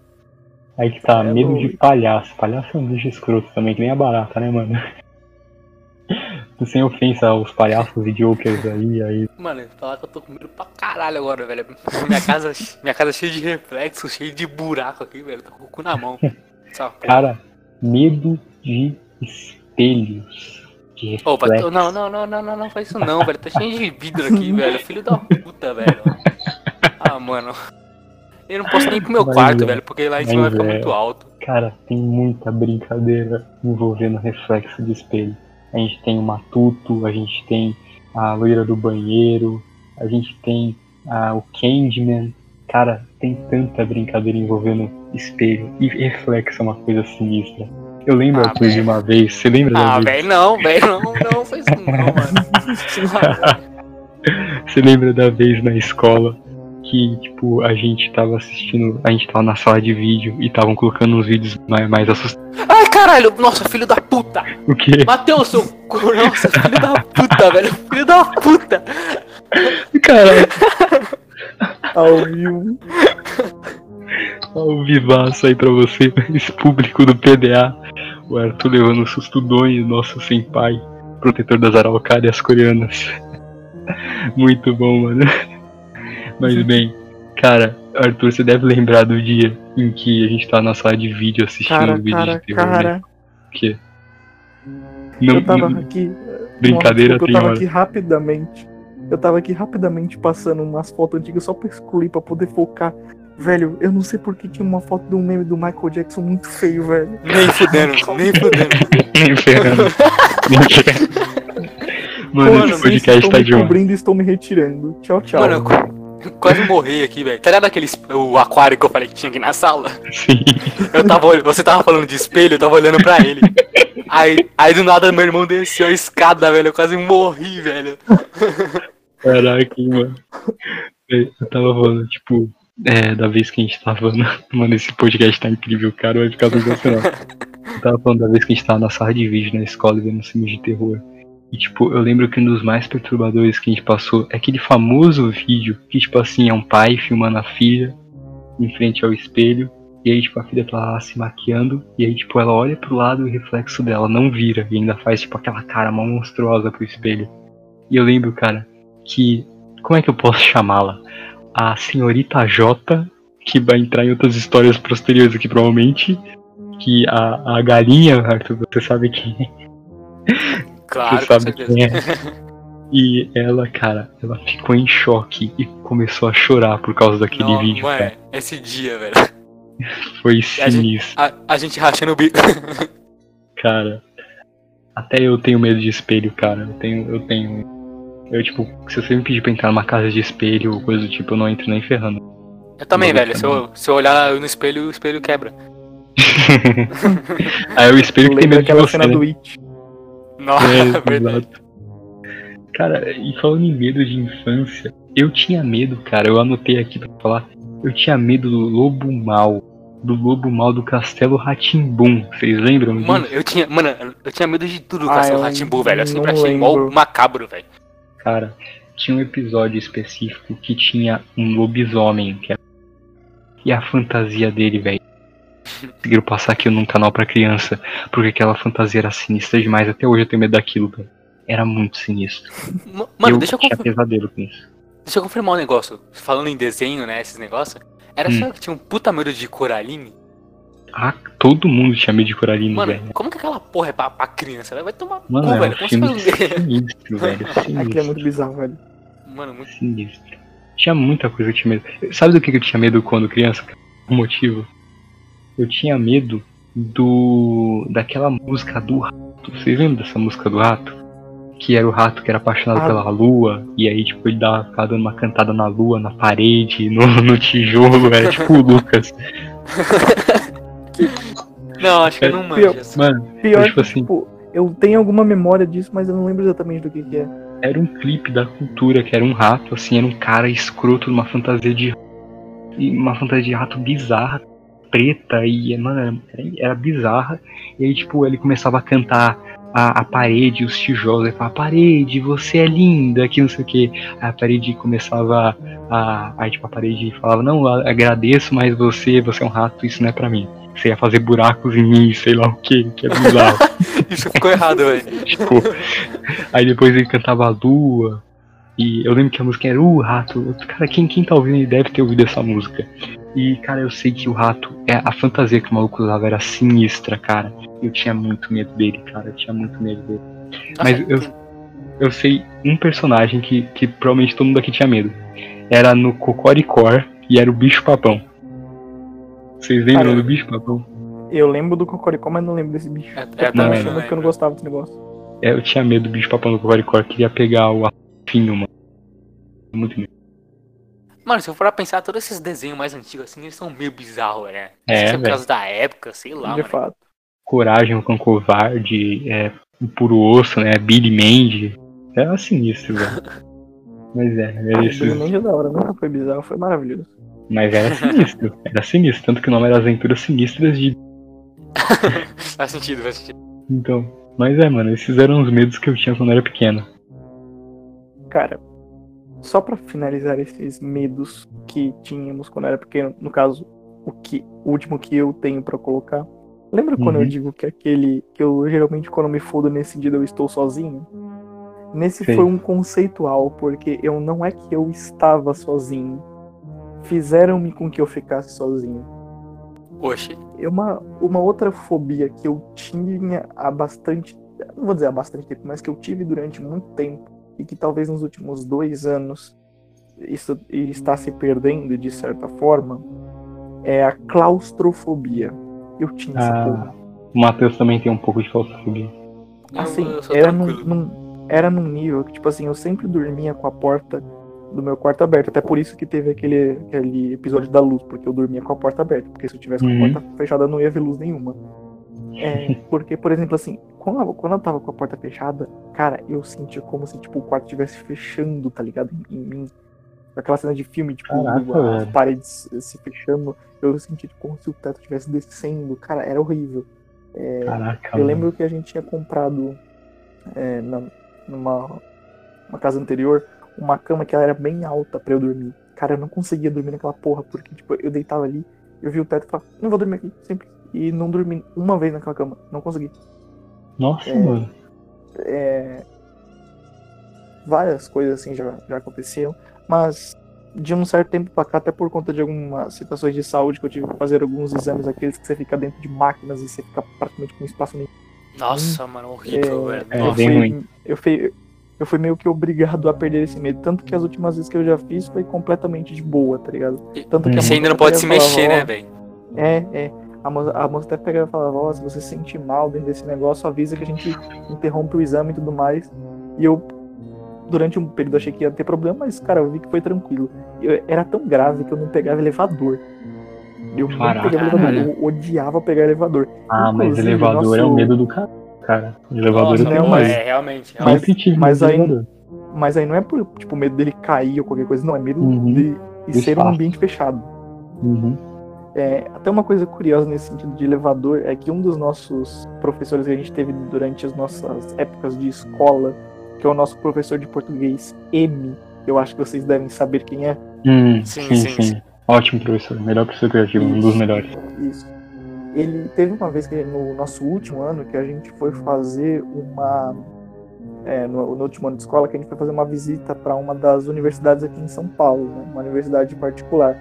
Aquela coisa que sempre acaba acontecendo, né? A universidade vai nas escolas promovendo essas essas visitas, né, para tentar atrair alunos para o vestibulinho e mais, né? Uhum. é, que seja. E aí, por algum motivo, aparentemente todos os alunos da sala, inclusive os professores, me vêem tipo uma pessoa sem medo nenhum, sem fraqueza, sem nada, porque eu nunca demonstrava alguma coisa assim. Cara, eu sei que a gente pegou um, um- um elevador, tava eu, tava esse professor, tinha uns dois colegas meus, basicamente, pra você saber quem era Arthur, você vai saber, o, o Vitor não. Era o Mickey, o Cauã e a Stephanie. Sei, Pra sei. você saber que. Cara, quando, quando fechou o elevador naquela merda, eu comecei a suar. E eu fechei o olho, eu comecei a passar a mão na minha testa. E aí falou: Oxe, você tem medo de elevador? Eu falei: Eu tenho claustrofobia. Ele, caramba, uma fraqueza inesperada. Você gerou até essa coisa. E eu tinha esse Caralho. problema, mas. E Cagaram. o grande, o grande ponto dessa história é o porquê que eu tive, eu tenho essa claustrofobia e especificamente com elevador. Novamente, quando eu era pequeno, estávamos em um shopping center aqui, é, em São Paulo, com a minha família, e a gente é, ficou na porta de um elevador para descer de andar, e tava, tipo, bastante gente para pegar esse elevador. E aí a minha mãe pegou e falou assim: quando o elevador abrir, você entra, que você é pequeno, eu tô logo atrás de você, eu vou entrar junto assim, a gente consegue todo mundo entrar e já pegar esse elevador. Tranquilo. A porta abriu, eu entrei. Aí a porta fechou, eu fiquei sozinho lá dentro. Nossa. Caraca. E aí parece Cê é que o louco. elevador deu um, um problema que, tipo, ele desceu, mas ele não ficou completamente descido. Tipo, ele ficou uma parte em um andar, uma parte em outra. Então, tipo, Mano, não tinha que dado algum problema. E aí o cara ficou falando, ó, aperta tal botão, aperta tal botão. E eu fiquei olhando lá, eu fiquei apertando, mas o cara tava desesperado. Quando abriu, você é louco. Tem até Caramba, filme sobre isso, né, velho? Tem, é tem um filme que chama Elevador Assassino. É sério? É sério. Não, você é louco. Bosta. Que merda, hein? Me- merda. Melhor ser chamado como assustar o Mario. Mas eu, não, é nem, não é nem por claustrofobia, mas eu também tinha. Teve uma época que eu tinha uma puta medo de elevador. Tipo, eu preferia pegar a escada do que elevador. É, eu também, cara. Mas, cara, pensa assim, o medo de elevador é um medo real. Porque, tipo assim, tem muita coisa no elevador pra você. O elevador pode enguiçar, você pode ficar preso nele. O elevador pode ser que você abra o elevador e nem chegue a entrar no poço do elevador. Esteja aberto ali, saca? E, tipo, você caia no poço sem ver. Isso acontece. Pessoas, tem uma lei que obriga as pessoas a olharem antes de entrar no elevador, que as pessoas caem no A lei poço do elevador. Tem uma lei. Tem uma lei que tipo, você tem que olhar pro elevador pra ver se ele tá lá mesmo. Porque as pessoas morrem por causa disso, tipo, elas caem no pouso do elevador. E tipo, muitas vezes pode acontecer também a guilhotina, sacou? Tipo, o elevador ficar parado entre os andares, aí você tentar sair o elevador começar a baixar, sacou? É louco. E aí Cê te é corta no meio, isso acontece, velho. Acontece real, então é um medo real. Prefiro acreditar que. que...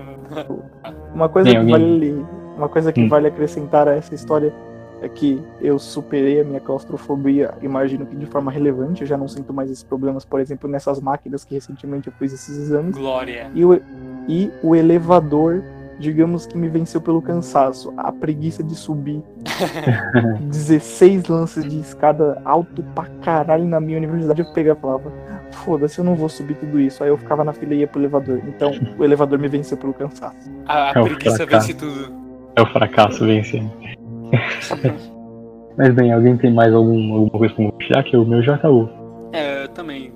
Eu tenho. Zerado. eu tenho, tenho mais uma, por último. Manda. Assim, pra, pra finalizar. E talvez seja uma das mais bizarras. Tão bizarra quanto aquela do, do espírito de luz.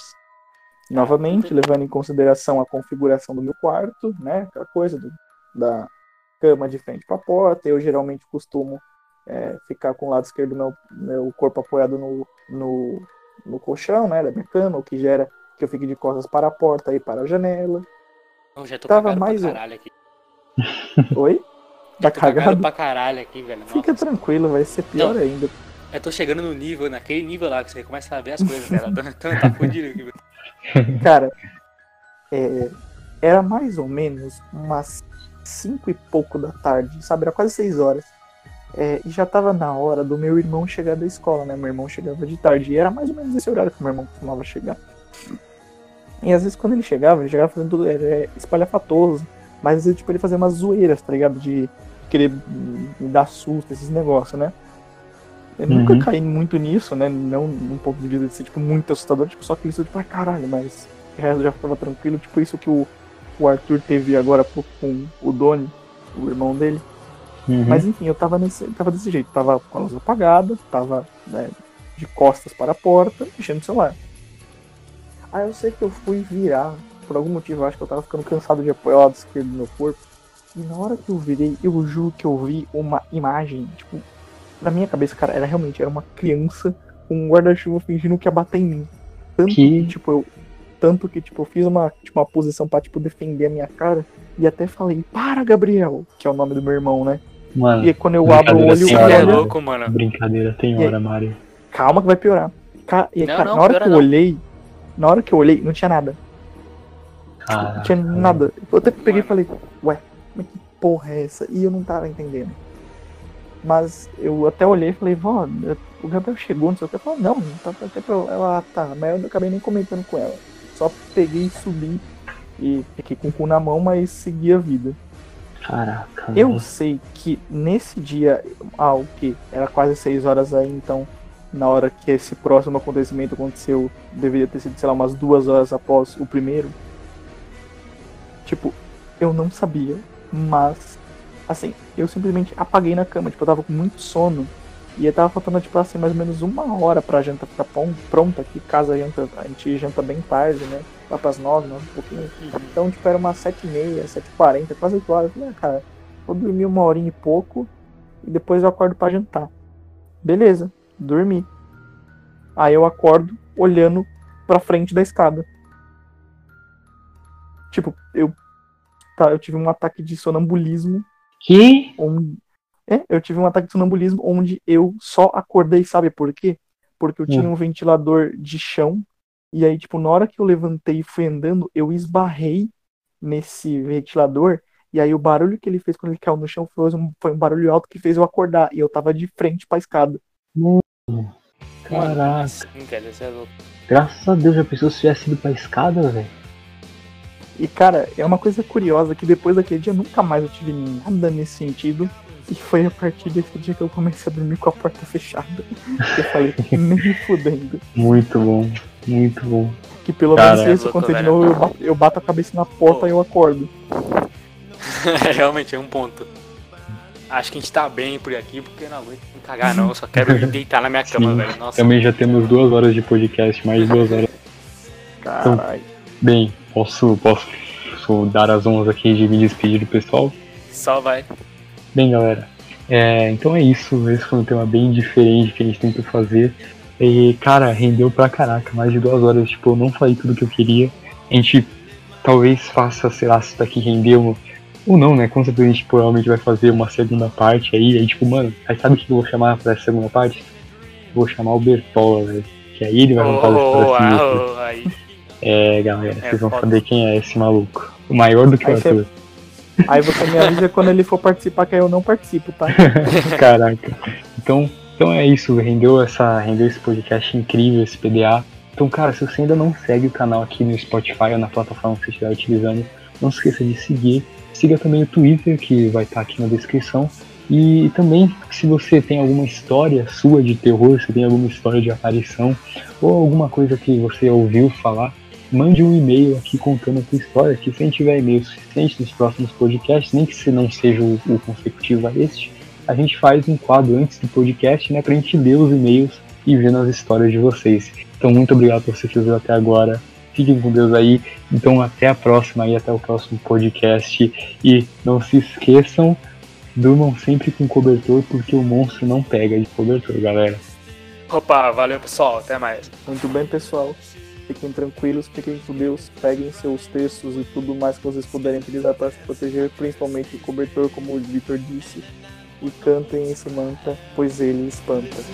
Jamais se esqueçam, cantando. Muito bom. Muito bom.